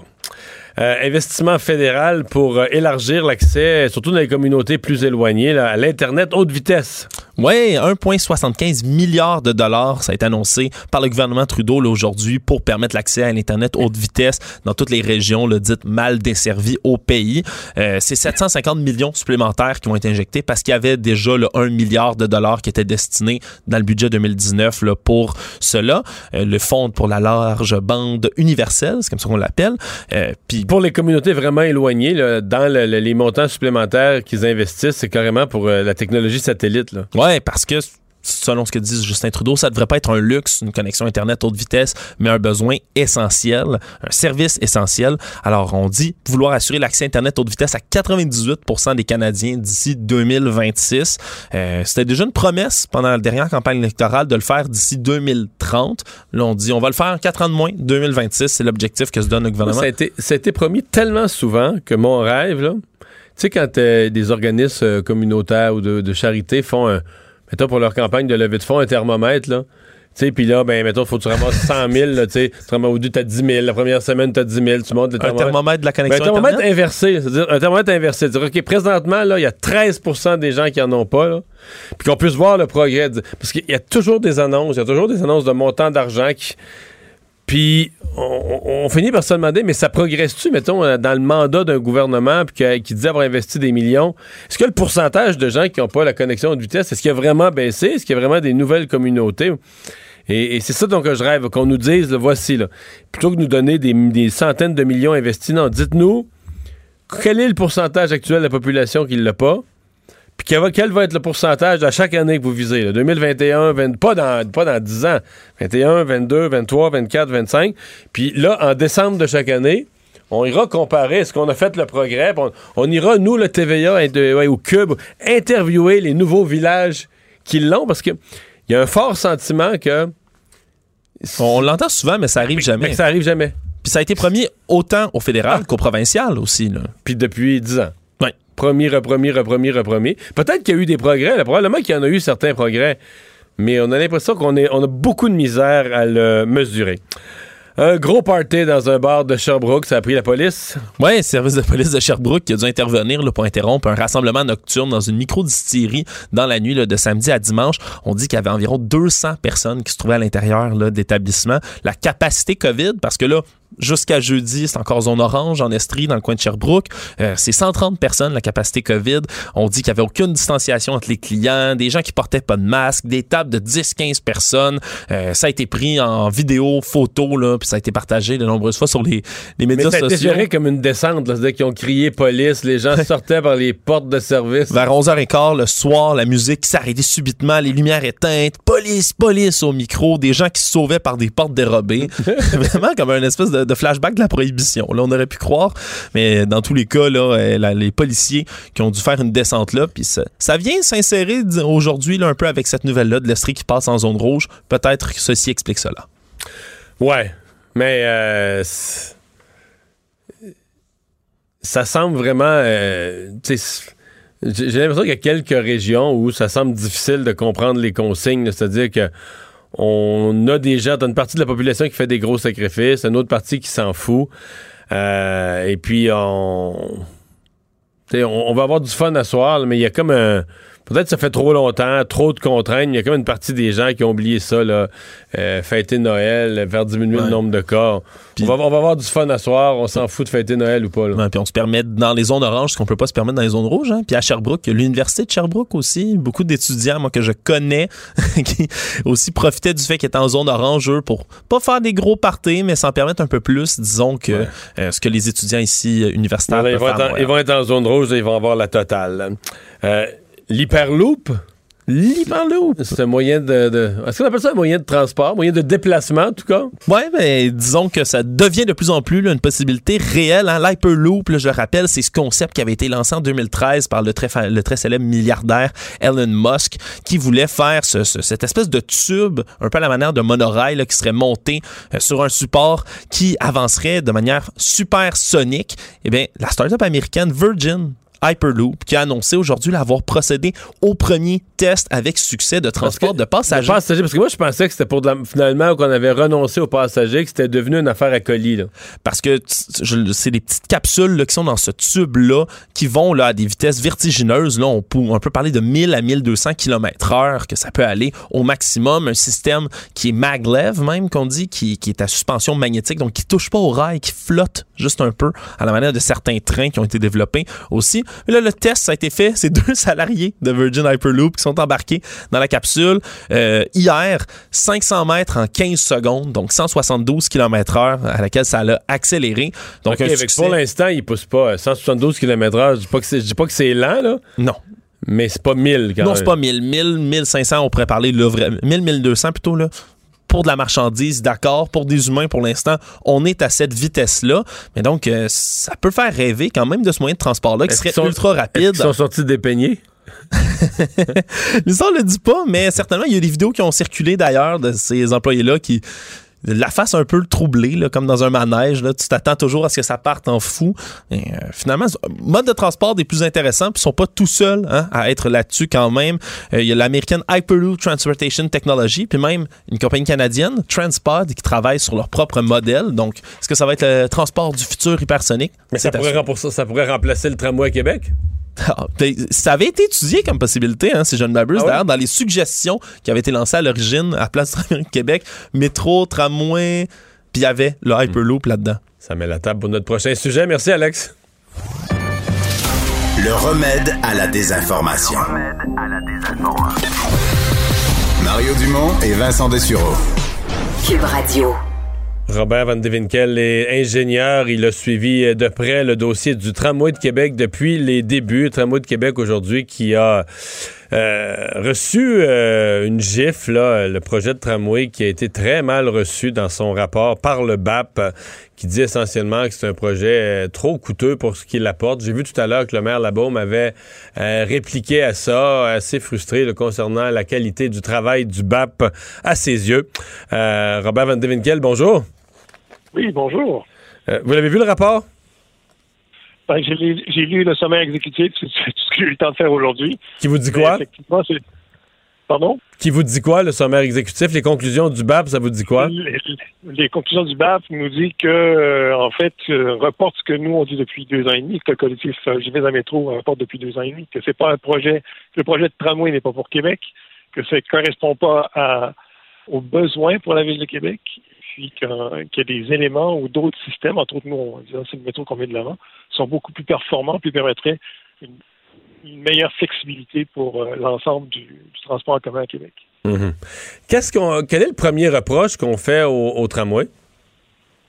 Ben, le premier, reproche qu'on fait au tramway, c'est qu'il doit s'insérer dans, une trame urbaine existante. Donc, il va y avoir un, un dépaysement, en fait, un, euh, on, va, briser en fait l'harmonie de, Québec. Le tramway qui est sur une, espèce de, chemin dédié surélevé, va couper la ville en deux aussi. Donc psychologiquement, ça va couper la ville, ça va augmenter le trafic parce que les gens ne pourront plus tourner à gauche à certains endroits. Ça va obliger les gens à se rapporter sur des petites rues, sur des petites ruelles. Euh, ça ne va pas augmenter en fait la, la, qualité de service comparativement au 801 qui existe déjà. Et euh, c'est un système qui sera à saturation le jour de, sa mise en, marche. Mais ça, ça paraît contradictoire parce que si tu as saturation le jour 1, ça veut dire qu'il répond pleinement à des besoins, qu'il va être. Ce qu'on craint d'un transport en commun, c'est qu'il soit sous-utilisé, que ça reste vide. Donc, on, semble penser quand même que ça va être, ça va être massivement utilisé. Oui, en fait, ce que le, le, le, fameux tramway tel qu'il est prévu va reprendre en fait la clientèle du 801 et il va reprendre. C'est comme un bus, un bus express, là. Bus express. Il va reprendre en plus tous les bus des heures de pointe qui, euh, ce qu'on appelle nous à Québec les, les, bus express, qui permettaient aux gens des banlieues de se, de se rabattre rapidement sur soit l'université, soit la colonne parlementaire. Ces bus-là n'existeront plus. Donc, ces gens-là vont être rabattus sur le tramway. Et quand on fait les calculs, puis on regarde ce qui se passe présentement, ben, on s'aperçoit que les gens vont être aussi coincés, avec plus de correspondance, vont être aussi coincés dans le tramway que dans les bus actuels, et avec des pertes de temps. Hmm. Donc, euh, euh c'est pas du tout le, système efficace pour ça. Hmm. Si on regarde au niveau environnemental, ben, il y a des, on, parle de 1500, 1500 arbres qui vont disparaître. On parle d'un boisé université Laval qui va disparaître. On parle d'un boisé aussi le long de l'autoroute Henri IV qui va disparaître en partie. Euh, on va passer dans le tramway va passer dans la, cour d'une école, une école secondaire. Euh, il y, a des éléments là qui, qui, fonctionnent pas. C'est, un, il faut se rappeler d'abord à l'origine, c'est quoi le, projet structurant que, le maire a mis euh, de l'avant à l'époque. si on se reporte, reportons-nous en, en, octobre 2017, Mme Guilbeault gagne les élections partielles avec un projet, le projet du troisième lien. C'est ce qu'elle met de l'avant. Bien que elle était dans un comté qui est loin du, du, du troisième lien. Donc, ça a fonctionné, ça a fonctionné très bien. Alors, le gouvernement libéral qui est en perte de vitesse a voulu lui aussi avoir un projet qui lui était propre. Et pour Québec, quel, était ce projet facilement à, à, portée de main pour eux? Ça a été de dire à M. Labombe, ben, on va faire un projet de transport en commun. Allons-y jusqu'à 3 milliards. Donc, on a fait le projet à l'envers. On a dit, bon, voilà ton enveloppe. Qu'est-ce que tu nous fais, peux nous faire pour 3 milliards? On a, on a cherché des vieilles études. On dit, on peut faire un bout de tramway. On peut faire un bout de, de euh, de, SRB, on va mettre ça ensemble, puis ça va être le projet qu'on va mettre de l'avant. Évidemment, on a fait abstraction de tout ce qui avait été, de, toutes les études ou de, euh, on a fait abstraction d'une approche, je dirais, scientifique à dire, ben, est-ce que c'est vraiment ça dont on a besoin? Est-ce que c'est vraiment l'investissement dont on a besoin pour avancer?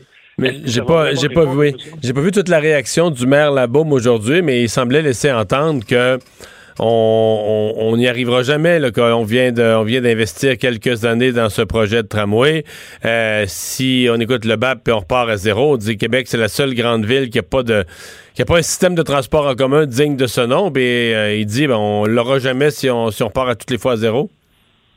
Ben écoutez, j'aimerais ça que si vous êtes les enregistrements que vous l'envoyez au, maire pendant la campagne électorale en octobre, en novembre 2017 le maire a dit à Muséum, il a qui voulu entendre, que non, il n'allait pas se commettre sur un mode de transport pour la ville de Québec, parce que ça a été un, des, pendant la dernière campagne municipale, l'électorat municipal, c'était un des, des chevals de bataille, des chevaux de bataille, pardon, euh, des, des, partis en, présence. Donc, Mme Guérette, euh, Démocratie Québec, avait présenté un, tramway contre lequel le maire s'est opposé d'ailleurs. Mais le maire, quand à chaque fois qu'on lui posait, mais qu'est-ce que vous allez proposer? Il a dit, on va prendre deux ans trouver le meilleur projet pour la Ville de Québec. Or, deux mois après, il arrivait avec un projet de tramway. Donc, s'il était resté sur les deux ans pour faire les études correctement, pour ne pas essayer, pour, euh, ne pas essayer d'avoir des informations pour soutenir son projet, parce que c'est ça qui est arrivé, le fameux rapport de 630 2019, c'est ça, c'était c'est des éléments pour soutenir son projet et non pas pour démontrer quel était le meilleur système pour la Ville de Québec. s'il était allé au bout de ces deux ans, ben, on n'aurait pas perdu trois ans et demi à se demander si le tramway, effectivement, c'est bon projet pour Québec. Donc, je veux bien croire qu'il dispute puis qu'il n'est pas content, puis je peux le comprendre qu'il n'est pas content. C'est un projet, c'est, il vient de mettre trois ans et demi là-dessus. Mais s'il avait suivi ce qu'il avait dit au départ, de dire on va mettre deux ans puis on va vraiment bien réfléchir sur le projet, on n'en serait pas rendu là aujourd'hui. L'opposition à Québec euh, dit qu'il faut euh, immédiatement euh, cesser d'investir. Il faut geler tout investissement supplémentaire dans, la, dans le projet de tramway. Vous partagez ça? Ben oui, s'il faut, s'il faut venir à la base puis faire le travail correctement, puis déterminer quel est le meilleur système pour Québec, ben, je vois pas pourquoi on ferait des investissements pour un système qui probablement n'aura pas lieu. Hmm. en fait, c'est, pour moi, c'est, implacable comme logique. Ouais. Et ça demeure, euh, je comprends que c'est des milliards, on peut pas investir ça. Euh, mais euh, la, phrase avec laquelle on est parti il y a trois ans, c'est que le Québec est la seule grande ville euh, au, Canada, la seule des villes de cette dimension-là, à ne pas avoir un système de transport collectif digne de ce nom. Je comprends le maire Labaume un peu d'avoir peur que ce soit encore ça dans 20 ans. Là. Ben, qu'on chicane sur la nature du projet de, trois ans en trois ans, mais qu'on le fasse jamais. non, non, ça je peux le comprendre. Et puis, on est tous d'accord. Je pense que le BAP, c'est un, des premiers éléments que le BAP fait ressortir. La communauté urbaine de Québec a besoin d'un système de transport structurant. Ça, il y a, on, y a personne qui va renier ça. Il y a personne qui va aller en compte de ça. On a effectivement besoin d'un système structurant. On a besoin d'améliorer notre transport en commun. Mais il faut le faire. Il faut, il faut faire prendre des bons choix. Hmm. Ben, on va. oui. On va voir. Parce que en bout de ligne, c'est le gouvernement du Québec qui tranche. C'est le Conseil des ministres qui a le dernier mot. Oui, l'autre chose qui est intéressante dans, le rapport, dans les conclusions, c'est de dire non, il ne faut pas seulement regarder ça pour un projet pour la ville de Québec. Puis quand on regarde la dernière mouture d'ailleurs du projet de tramway, c'était vraiment Québec avant, ou presque Québec avant les fusions. Mais regardez ça sur un niveau régional, avec le troisième lien, avec les transports en banlieue et tout ça. Il faut, il faut intégrer ça à une vision beaucoup plus large que juste avoir un transport pour euh, la ville de Québec ou les, les, les, les, les arrondissements centraux de la ville de Québec. Il faut, aller, plus loin que ça. C'est pas rien que pour nous, c'est pour l'ensemble. Puis, puis, se donner des phases, on ne fera pas tout d'un coup. S'il faut investir 5, 10, 15 milliards pour faire l'ensemble des projets, ça, ça inclut le troisième lien, ben, il faut, il faut le faire par phase. Dire, bon, ben, on, on, va peut-être faire une première ligne euh, avec 15 stations, puis après ça, ben, on fera plus loin dans une deuxième phase. Après ça, on rajoutera des trains de banlieue, on rajoutera des, des, des, trains rapides sur rail pour aller en banlieue. Donc, il y, a, là toute une réflexion, je pense, à avoir. Si le gouvernement veut prendre ça dans ses mains, puis avancer avec ça, puis en faire, euh, euh, pas un élément électoral, mais en faire, euh, devenir le leader là-dedans, le chef de file là-dedans pour pouvoir y arriver, je pense que ce serait beaucoup plus sain pour tout le monde. Et ça inclurait non pas seulement les gens de la ville de Québec, mais aussi les gens de la banlieue, les gens de la couronne, Charlebourg, Saint-Émile, Neuchâtel, Loretteville, mais aussi Lévis, jusqu'à Montmagny, jusqu'à Laurier Station sur la sur la, la, euh, rive sud de. On est rendu loin là. Oui, mais aujourd'hui, si on veut regarder le trafic, il y a une partie du trafic qui est due au fait que les gens s'éloignent de plus en plus du centre-ville de Québec ou du centre-ville de Lévis. Il va falloir penser où ces gens-là. Si on veut couper sur le nombre de véhicules, si on veut couper sur les émissions de gaz à effet de serre, il, faut aller aussi là que dans la, dans la solution. Je ne dis pas que ça doit se faire tout en même temps. Encore là, il va falloir établir des phases. Mais je pense que les, gens au ministère du Transport du Québec ou les gens au gouvernement devraient avoir ce, leadership, d'avoir, cette attitude de chef de file, de dire bon ben, on va réfléchir, puis on va faire les investissements là où il faut les faire. ben, on va, on va surveiller les, prochaines étapes, euh, Robert Vadevinkel. Merci d'avoir été avec nous. Merci à vous. Bonne fin de journée. On fait une pause. Euh, c'est Richard Martineau qui va être là dans un instant. Mario Dumont un vent d'air frais. Pas étonnant que la politique soit sa deuxième nature. Vous écoutez Mario Dumont et Vincent Dessureau. Le, commentaire de Richard Martineau. Des commentaires pas comme les autres. Salut Richard. Salut Mario. Alors tu veux nous parler d'une conférence de presse ratée de Donald Trump? Écoute, c'est mon plus gros fou rire de l'année ce matin lorsque j'ai vu les images de cette conférence de presse à Philadelphie du clan Trump. C'est une des affaires les plus drôles que j'ai vues de toute Mais ma ça, c'est vie. Giuliani qui annonçait une inondation de, de, de, de procédures devant les tribunaux. Là. Exactement, mais sauf que bon, lui, il voulait faire ça devant le Four Seasons à Philadelphie, l'hôtel Four Seasons. Les les Four Seasons, c'est les, les plus beaux hôtels qu'on peut imaginer. Euh, je sais pas trop ce qui est arrivé. Je pense que le Four Seasons ne voulait rien savoir de recevoir, d'accueillir le clan Trump. Ils ont dit allez ailleurs, pas chez nous. Donc là, les journalistes finalement ont été euh, ont été sommés d'aller euh, couvrir cette conférence de presse là devant devant le Four Seasons Total Landscaping, c'est-à-dire que c'est un centre jardin qui était situé dans un parc industriel, comme disent les Anglais, in the middle of fucking nowhere, un parc industriel dans le stationnement d'un centre jardin entre un crématorium et un sex shop. Écoute, c'est l'image la plus surréaliste que j'ai vue. Et tu sais, quand tu dis une image vaut mille mots, là, cette image-là encapsule parfaitement. Ça, c'était exactement à l'heure. C'était exactement à l'heure où les médias américains annonçaient euh, Joe Biden gagnant, là, à plus ou moins 15 minutes d'intervalle. Là, il faut, il faut que les gens aillent voir sur Google, c'était où les images? Vous pouvez pas savoir. C'est dans un stationnement d'un centre jardin, dans un parc industriel perdu. Là. Tu sais, les parcs industriels, c'est tout le temps dans des trous perdus. Et tout le monde se demandait, mais comment ça se fait qu'on va là? Mais c'était censé devant le Four Seasons. Bref. Et en plus, donc, c'est Rudy Giuliani, l'ancien maire de New York. D'ailleurs, ancien maire de New York qui, lorsqu'il est arrivé les attaques du 11 septembre, euh, avait reçu les félicitations, l'admiration, les respects de tout le monde parce qu'il était en contrôle, il était dans la rue avec les New-Yorkais, on sentait qu'il gérait bien ça. Il y a même des gens qui le voyaient président des États-Unis et de voir le déclin de cet homme-là qui est rendu crazy Rudy, qui a l'air d'un mononcle complètement fou, qui est le petit caniche de Donald Trump, c'est d'une tristesse inouïe. Bref, et pendant cette conférence de presse-là qui était surréaliste, il y a des, il y a des, euh, il y a des scripteurs de gags aux États-Unis, des humoristes qui disent que jamais dans leurs rêves les plus fous, ils auraient imaginé une scène comme ça dans, un, dans une émission humoristique d'un président sortant qui, que son camp Mais- fait une conférence de presse tout croche. Ouais. Mais je viens de voir sur Twitter que, euh, euh, semble-t-il, il y avait une conférence de presse il y a quelques minutes de la porte-parole de la Maison-Blanche et il semble que Fox News l'a coupé. Oh oui. En- dans le milieu, là. Et quand- pourquoi ils avaient honte? Ben, je sais pas, il y en a qui voient ça. Est-ce que c'est parce que c'était plate ou est-ce que c'est parce que.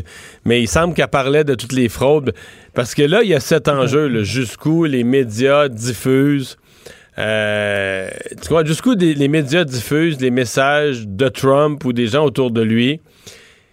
S'ils détruisent le système, la confiance dans le système électoral américain? Ouais, mais t'es mieux, t'es mieux de le Ça- diffuser. C'est quand même, c'est le président. Tu diffuses Ouais, son mais message. là, et après ça, ap- après ça, t'arrives et on dit ça c'est faux, ça c'est faux, ça c'est faux. Mais tu sais que pendant la conférence de presse, ils avaient supposément un témoin oculaire, un scrutateur qui avait vu, lui, des fraudes électorales. Alors, le gars a pris la parole et euh, on, on s'est rendu compte après que ce gars-là a fait de la prison parce qu'il s'était exhibé devant deux enfants de 7 et 11 ans. C'est un.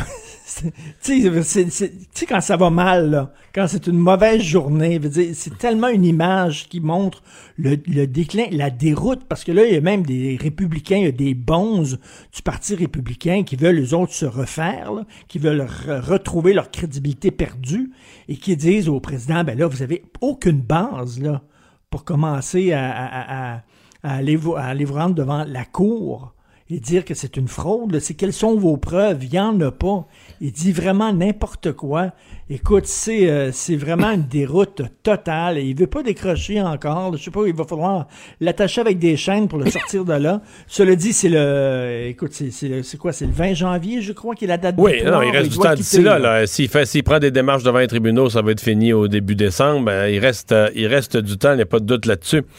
Euh, les Québécois qui sont inquiets de l'avenir du français.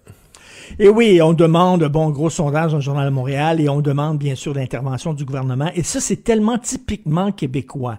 Euh, on va pelleter ça dans la cour du gouvernement. Avant, on demandait à l'Église de régler tous nos problèmes, mais on a remplacé l'Église par l'État. Maintenant, l'État va régler tous nos problèmes. On lui demande d'avoir une loi 101 beaucoup plus sévère, avec davantage de dents. Sauf que, Mario, c'est comme, nous avons notre responsabilité à chacun on peut voter avec nos pieds. Moi, ça, m'arrive souvent, ma blonde et moi, ben, elle est plus encore tatillonne que moi là-dessus. Mais lorsqu'on va dans des commerces et que la personne ne nous parle pas dans notre langue et qu'on dit, ben, c'est ce que vous me parlez en français, s'il vous plaît, puis pas capable. C'est arrivé souvent dans un commerce à Laval où on a fait venir la gérante en disant, comment ça se fait que cette fille-là ne parle pas français, mais elle dit, elle parle deux langues, elle parle anglais et mandarin. Je dis, ah, regardons ça. Mandarin rendu maintenant une langue officielle du Québec, je ne savais pas. Elle dit, oui, mais on a plusieurs clients euh, asiatiques. Ou alors, ce sont des gens qui disent, oui, mais c'est parce que j'arrive de Toronto, qui nous disent ça en anglais, j'arrive de Toronto, je, ne connais pas le français, ben c'est parfait, mais travaille, travaille dans l'entrepôt, travaille derrière à, empiler des boîtes, mais penses-tu que si nous, on irait, on allait, si nous, on allait à Toronto, on pourrait se trouver une job avec le public alors qu'on ne parle pas un mot d'anglais. Ça n'a aucun sens. On peut faire ça aussi. Un restaurant mexicain où je suis allé une fois, il n'y avait pas de menu en français, il y avait seulement des menus en anglais. Ben, je dis, bon, regarde, si euh, on est si vous trouvez qu'on n'est pas suffisamment important pour nous donner des menus dans votre langue, ben je vous donnerai pas un sou. On peut faire ça, se lever et sortir, on ne le fait pas. On le faisait peut-être il y a un temps, on ne le fait plus. Et essaie de faire ça, toi, devant, je sais pas, tes enfants ont quel âge, là, mais quand tu essaies de faire ça, devant, devant, tes enfants, ils sont là, arrête, papa, arrête, tu fais un scandale, puis tout ça, j'aime pas ça. Non, mais je vais me faire servir dans ma langue, arrête donc, assis-toi, puis tout ça, c'est fatigant.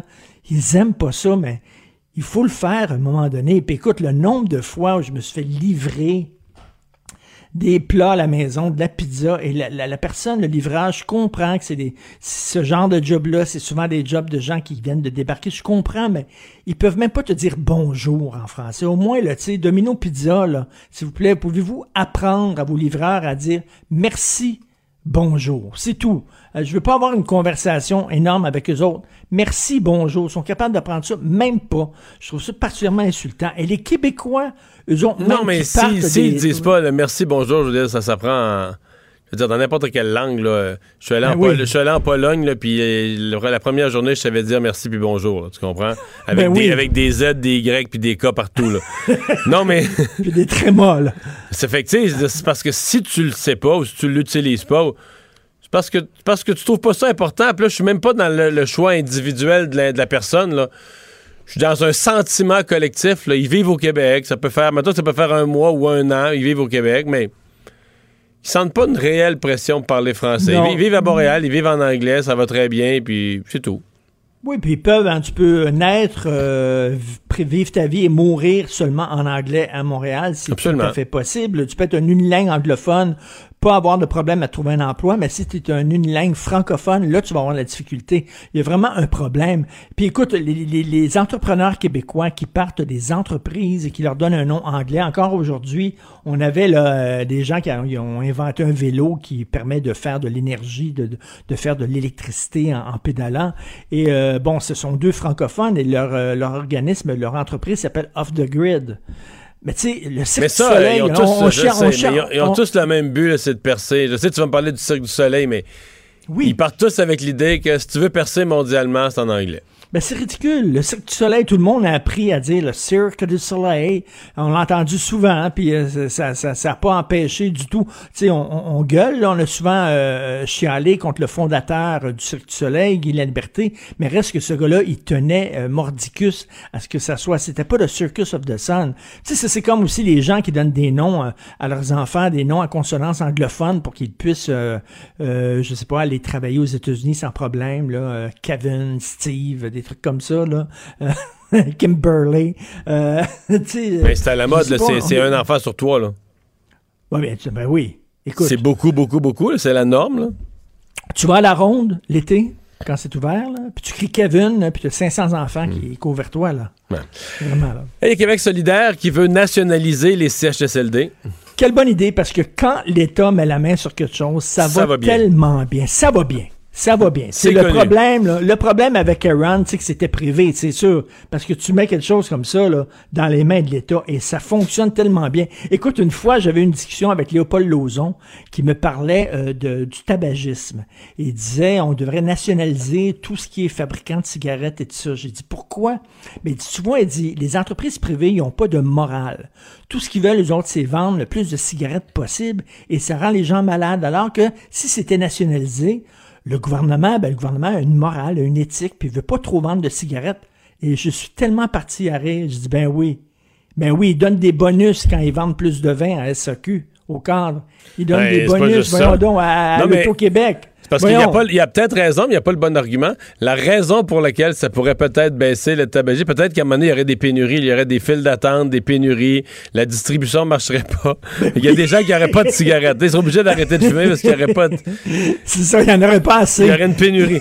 non, mais dans le cas des CHSLD, l'idée de nationalisation, là, c'est... On part effectivement de, de Heron, mais tu sais qu'Heron, c'est que c'est Aaron, même... attends, attends une minute, là, c'est que la personne derrière Aaron, la firme, c'était des bandits. Je veux dire, le PDG de Aaron a été condamné pour des complots d'importation de drogue et de fraude. Il a été arrêté pour des infractions Oui, mais- fiscales. Il a été montré du doigt par un juge Mais pour Richard- des magouilles immobilières. Tu sais, Oui. C'était, c'était, Mais c'était- Richard, et- et s'il lui, ce gars-là, il n'a pas eu de problème. Ce gars-là, il a pu gérer plein d'établissements. Mais si, non, non, c'est parce que non seulement ça, s'il gardait des personnes aussi mal en point, c'est parce que le gouvernement s'est retrouvé mal pris, pas de planification, débordement au niveau de ces personnes âgées. Et normalement, là, la- le concept d'un CHSLD, c'était, si c'était gouvernemental, c'est un CHSLD pri- public. Puis il y a des CHSLD privés conventionnés qui ont une égalité de service. Mais quand tout ça était plein, le gouvernement manquait de place, mal planifié, il s'est mis à acheter des places dans des résidences qui n'étaient pas des CHSLD, donc pas habitués puis pas équipés pour traiter ces lourdeurs de cas. Mais là, on leur disait, on va te donner, on t'achète des places. L'expression, c'était ça, on t'achète des places. Fait que là, une place, euh, une chambre, là, qui était pour une personne euh, autonome, tout à coup, on l'achetait en mode CHSLD en disant, ben là, euh, mets plus de personnel infirmier. Ça reste que c'était pas des. Et là, on s'est retrouvé avec la COVID, tu comprends, qui rentrait dans des centres, qui Ben gardaient oui. des patients avec la lourdeur des CHSLD, mais qui n'étaient pas vraiment des CHSLD, où on avait Et acheté. des- et des- et des gens qui travaillaient et qui allaient d'un CHSLD à l'autre. Oui, Donc, mais c'est pas, trans- mais c'est que c'est même pas, mon point c'est que c'est même pas la notion de propriété privée du centre. C'est une patente que le gouvernement a faite avec eux pour se dépanner. Bon, peut-être qu'eux n'ont pas été honnêtes aussi, ont pris l'argent, pas donné la qualité de service, là, je veux bien- mais je veux dire, c'est pas la propriété le fait, parce que les CHSLD privés conventionnés, quand, quand ça a été étudié, il y, avait- Ben, il y a c'est, une meilleure euh, qualité de service c'est- que dans le C'est public. l'Institut l'Institut économique de Montréal Oui. qui a fait une grosse étude là-dedans et qui disait là, les, les- les meilleurs CHSLD, c'est ceux qui sont privés mais conventionnés, c'est-à-dire qu'ils doivent euh, respecter Ben oui. toutes les règles des CHSLD publics. Puis ils sont de mais- vrais mais- CHSLD. Mais là. ils sont, ils sont gérés par le privé. C'est ça, mais ils sont de vrais CHSLD prévus Oui, pour la lourdeur de la clientèle. C'est ça, mais Alors que- gérés par le privé, c'est les, c'est les meilleurs. Il y a des études là-dessus. Mais Québec Mais solidaire Aaron, dit, c'était pas ça. Là. Aaron. Aaron, c'est une résidence personne autonome ou euh, semi-autonome, là, qui est devenue par la, force, par la force des choses parce que il manquait de place en CHSLD. Le gouvernement est allé voir avec son gros chéquier, puis il a dit Pourriez-vous garder nos personnes CHSLD On va vous payer plus. On va vous donner de l'argent, on va puis- acheter une place. C'est quand même le gouvernement qui a permis que ce gars-là puisse gérer différents établissements. Je veux dire, alors qu'il y avait un passé criminel. Tu sais que si tu as un dossier criminel, puis tu es un bénéficiaire, tu peux même pas travailler comme bénéficiaire. Tu peux même pas aller laver. Mais tu peux être les- les- propriétaire. tu peux, mais tu peux être propriétaire de 5, 6, 7 centres pour personnes aînées.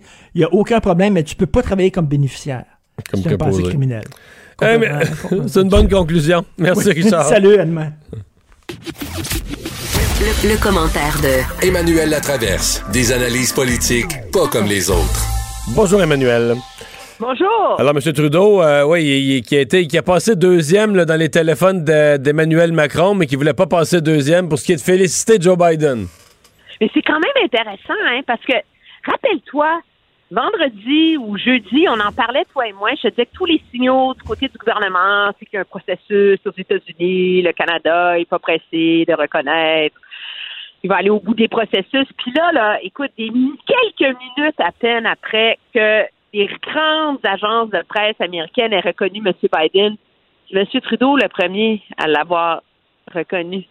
Alors, ça illustre à quel point il y a une partie de la joute politique internationale qui est une gestion du risque aussi, hein? Mais qu'est-ce qui arrive avec ça? C'est comme si prend tous les leaders mondiaux étaient tous confrontés au même dilemme. Processus légal, faut que ça arrête aux États-Unis. Processus légal, faut pas que ça glisse ça délire aux États-Unis. Et donc, ils se regardaient tous comme des chiens de faïence. Fait que M. Trudeau, en étant le premier, samedi, a donné le go à tout le monde après d'envoyer des tweets. Là, ça a rentré euh, comme des lettres à la poste. Non, pas tous. Il y en a, quelques, il y en a quelques-uns qui sont restés fidèles au président Trump, qui ont refusé de... Mais c'est que moi, celle qui me surprend le plus, c'est celle du premier ministre indien, Arendra Modi, qui a reconnu Mme Harris comme vice-présidente parce qu'elle a des origines indiennes, fait qu'il était un petit peu coincé, on s'entend. Ouais. Mais qui était proche de Trump et dans son tweet, il n'y a pas un mot sur M. Biden. C'est vrai que c'est bizarre. Non, mais ceux qui ont ceux qui ont pas reconnu, il y a Poutine, il y a Erdogan, il y a Erdogan, il y a Xi Jinping, il y a Xi Jinping, il y a Bolsonaro, Bolsonaro euh, au Brésil. C'est vrai, ça va vraiment changer le cours du monde. Non, mais c'est un club. Ça fait peur quand même. Tu te rends compte que Ben, on disait ça, on disait ça, ben oui, on disait que Trump était proche de tous les dictateurs, mais c'est encore plus vrai qu'on pensait, là. Oui, mais quand même, ce qui arrive cependant, c'est que toutes les grandes démocraties occidentales, en n'emboîtant le pas les unes aux autres, ont quand même envoyé un signal très, très fort euh, à l'Amérique de dire, écoutez, là, c'est fini les folies, là. Puis objectivement, ça va quand même permettre à M. Trudeau un jour de dire à M. Biden, tu m'en dois une, je suis le premier qui a envoyé le tweet. Ah ouais. Ah ouais. C'est fou, là, comme tu penses, mais bon, ça changera pas grand-chose. Les deux, ils sont sur une... euh, je pense qu'ils sont utiles l'un pour l'autre. Euh, M. Biden permet à M. Trudeau de dire que les enjeux raciaux sont importants, parce que M. Biden a promis de les porter, que les changements climatiques, c'est une priorité, que le progressisme, etc., c'est super. M. Tru- Biden est conscient que M. Trudeau demeure quand même une figure du mouvement progressiste, mais à terme, je suis pas certaine que l'élection de M. Biden, ça soit bon pour M. Trudeau. Je suis pas prête à me prononcer. Ouais. Euh, ouais, ben, effectivement. Mais euh, c'est. euh, je veux dire, pour moi, là, quand même, c'est. Toutes les prétentions de Trump, tu sais, quant à la reconnaissance, ton adversaire, la reconnaissance internationale, la reconnaissance médiatique, il y a comme un train qui est parti, là, euh, euh, Donald Trump peut pas sincèrement penser qu'avec des recomptages judiciaires, il va remettre toute cette porte à dents-là dans le tube, là. Ben non, mais il est trop tard. Puis il faut, faut dire que l'équipe de M. Biden est très habile. Déjà, samedi soir, le- les membres de son équipe qui donnaient des entrevues avaient des masques avec 46 et tu sais, imprimés en or sur leurs joues. Il fait sa petite séance sur la COVID aujourd'hui, puis il est écrit de, de- le bureau du président désigné. Euh, la réalité, c'est qu'il y a un moment où la machine prend le dessus. Là. Puis c'est pour faire la preuve que c'est pas un enjeu partisan, j'ai lu, je, remarquais cette semaine en lisant là-dessus, sais, Stacey Abrams, que tout le monde a cité, là, tu sais, comme la figure de proue de la mobilisation des Noirs en Georgie, elle a perdu par 50 000 votes il y a deux ans pour le poste de gouverneur, et il y avait vraiment un argument, dont je t'épargne les détails, mais comme quoi il y avait eu de la suppression de vote. C'est qu'à ce jour, elle n'a jamais reconnu la victoire de son adversaire républicain. Ah non? Non! Fait que, à un moment donné, que tu reconnaisses ou pas ta défaite, là, Ça devient, ouais, c'est ça, ça. Une fois que l'autre est installé au pouvoir, ça devient académique. le gros enjeu, je pense, pour M. Biden, c'est le moment où euh, il y a un processus là, judiciaire de comptage, de certification des résultats là, qui doit durer encore 10 jours, euh, qui est très formel, légal.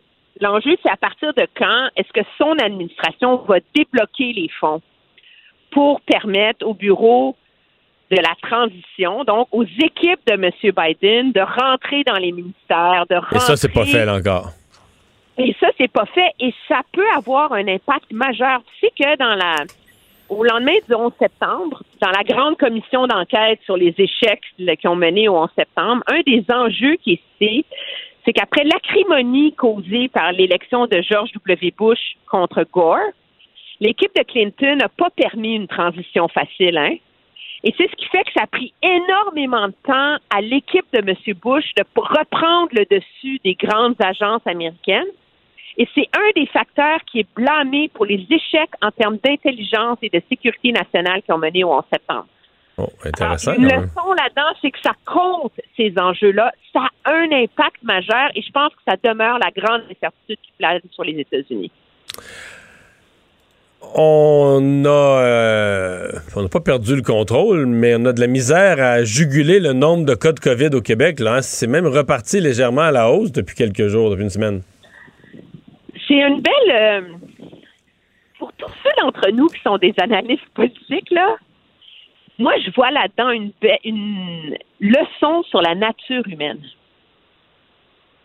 Les gens sont capables d'être disciplinés tant que ça va mal.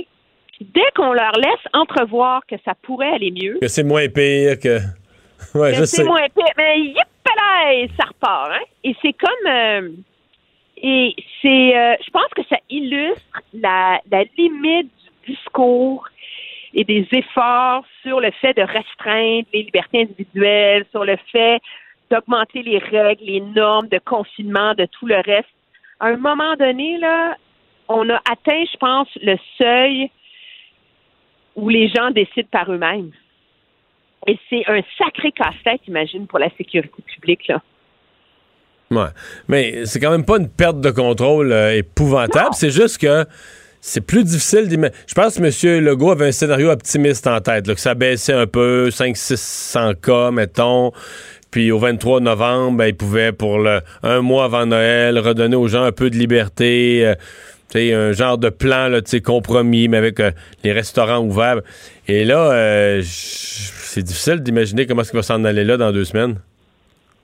Très difficile parce qu'il n'y a pas les conditions gagnantes, comme on dit, pour euh, une ouverture. Mais la réalité, c'est que, regarde en, Ontario, Monsieur Trump, euh, Monsieur Trump, mon Dieu, Monsieur Ford a accepté du bout des lèvres de reporter un assouplissement des mesures à Toronto.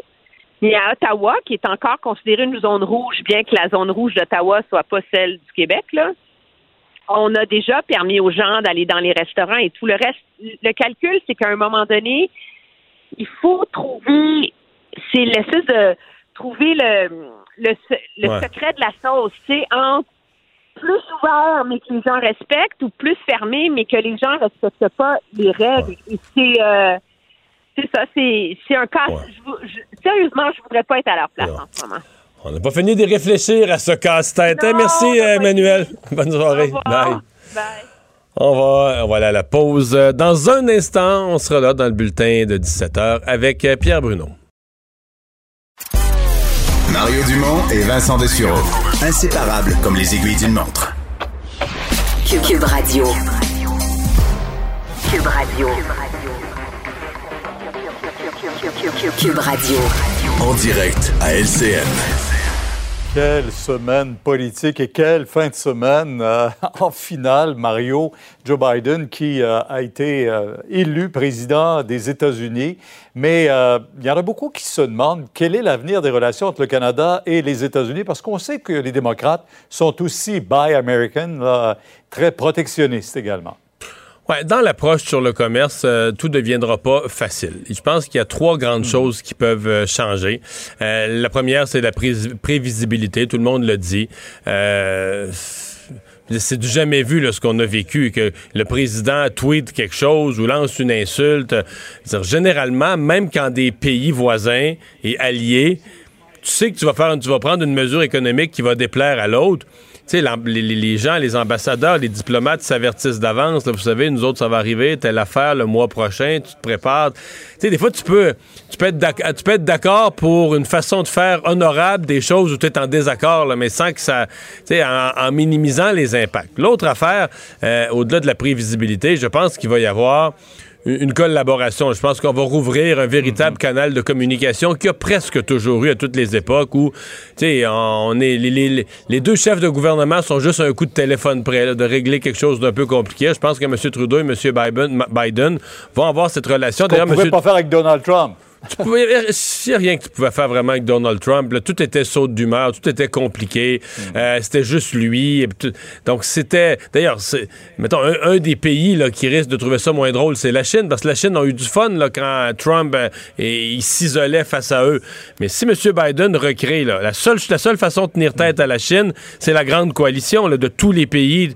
Sais, le Canada tout seul face à la Chine, on est bien trop petits, mais le Canada dans une coalition, États-Unis, Grande-Bretagne, Allemagne, Allemagne, France, Australie, etc., pour dire à la Chine, minute là.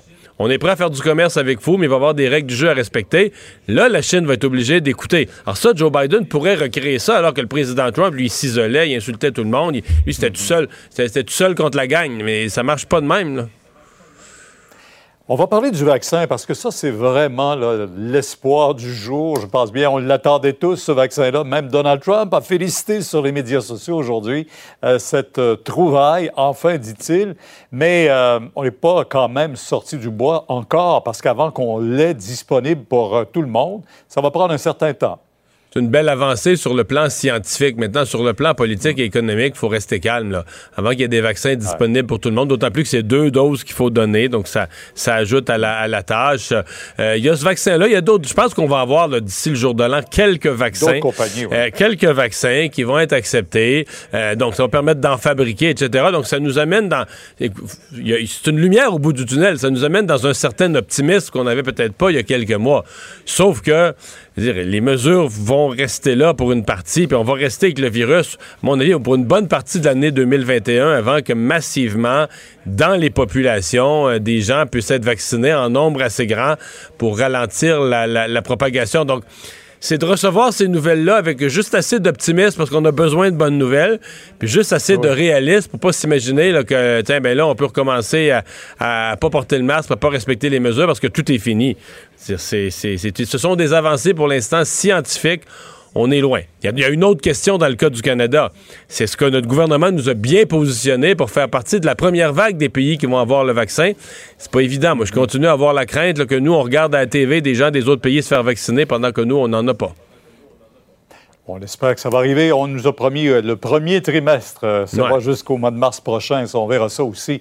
Rouge, euh, c'est pas juste les couchers de soleil par les temps qui courent qui sont magnifiques, là, avec cette température qu'on connaît.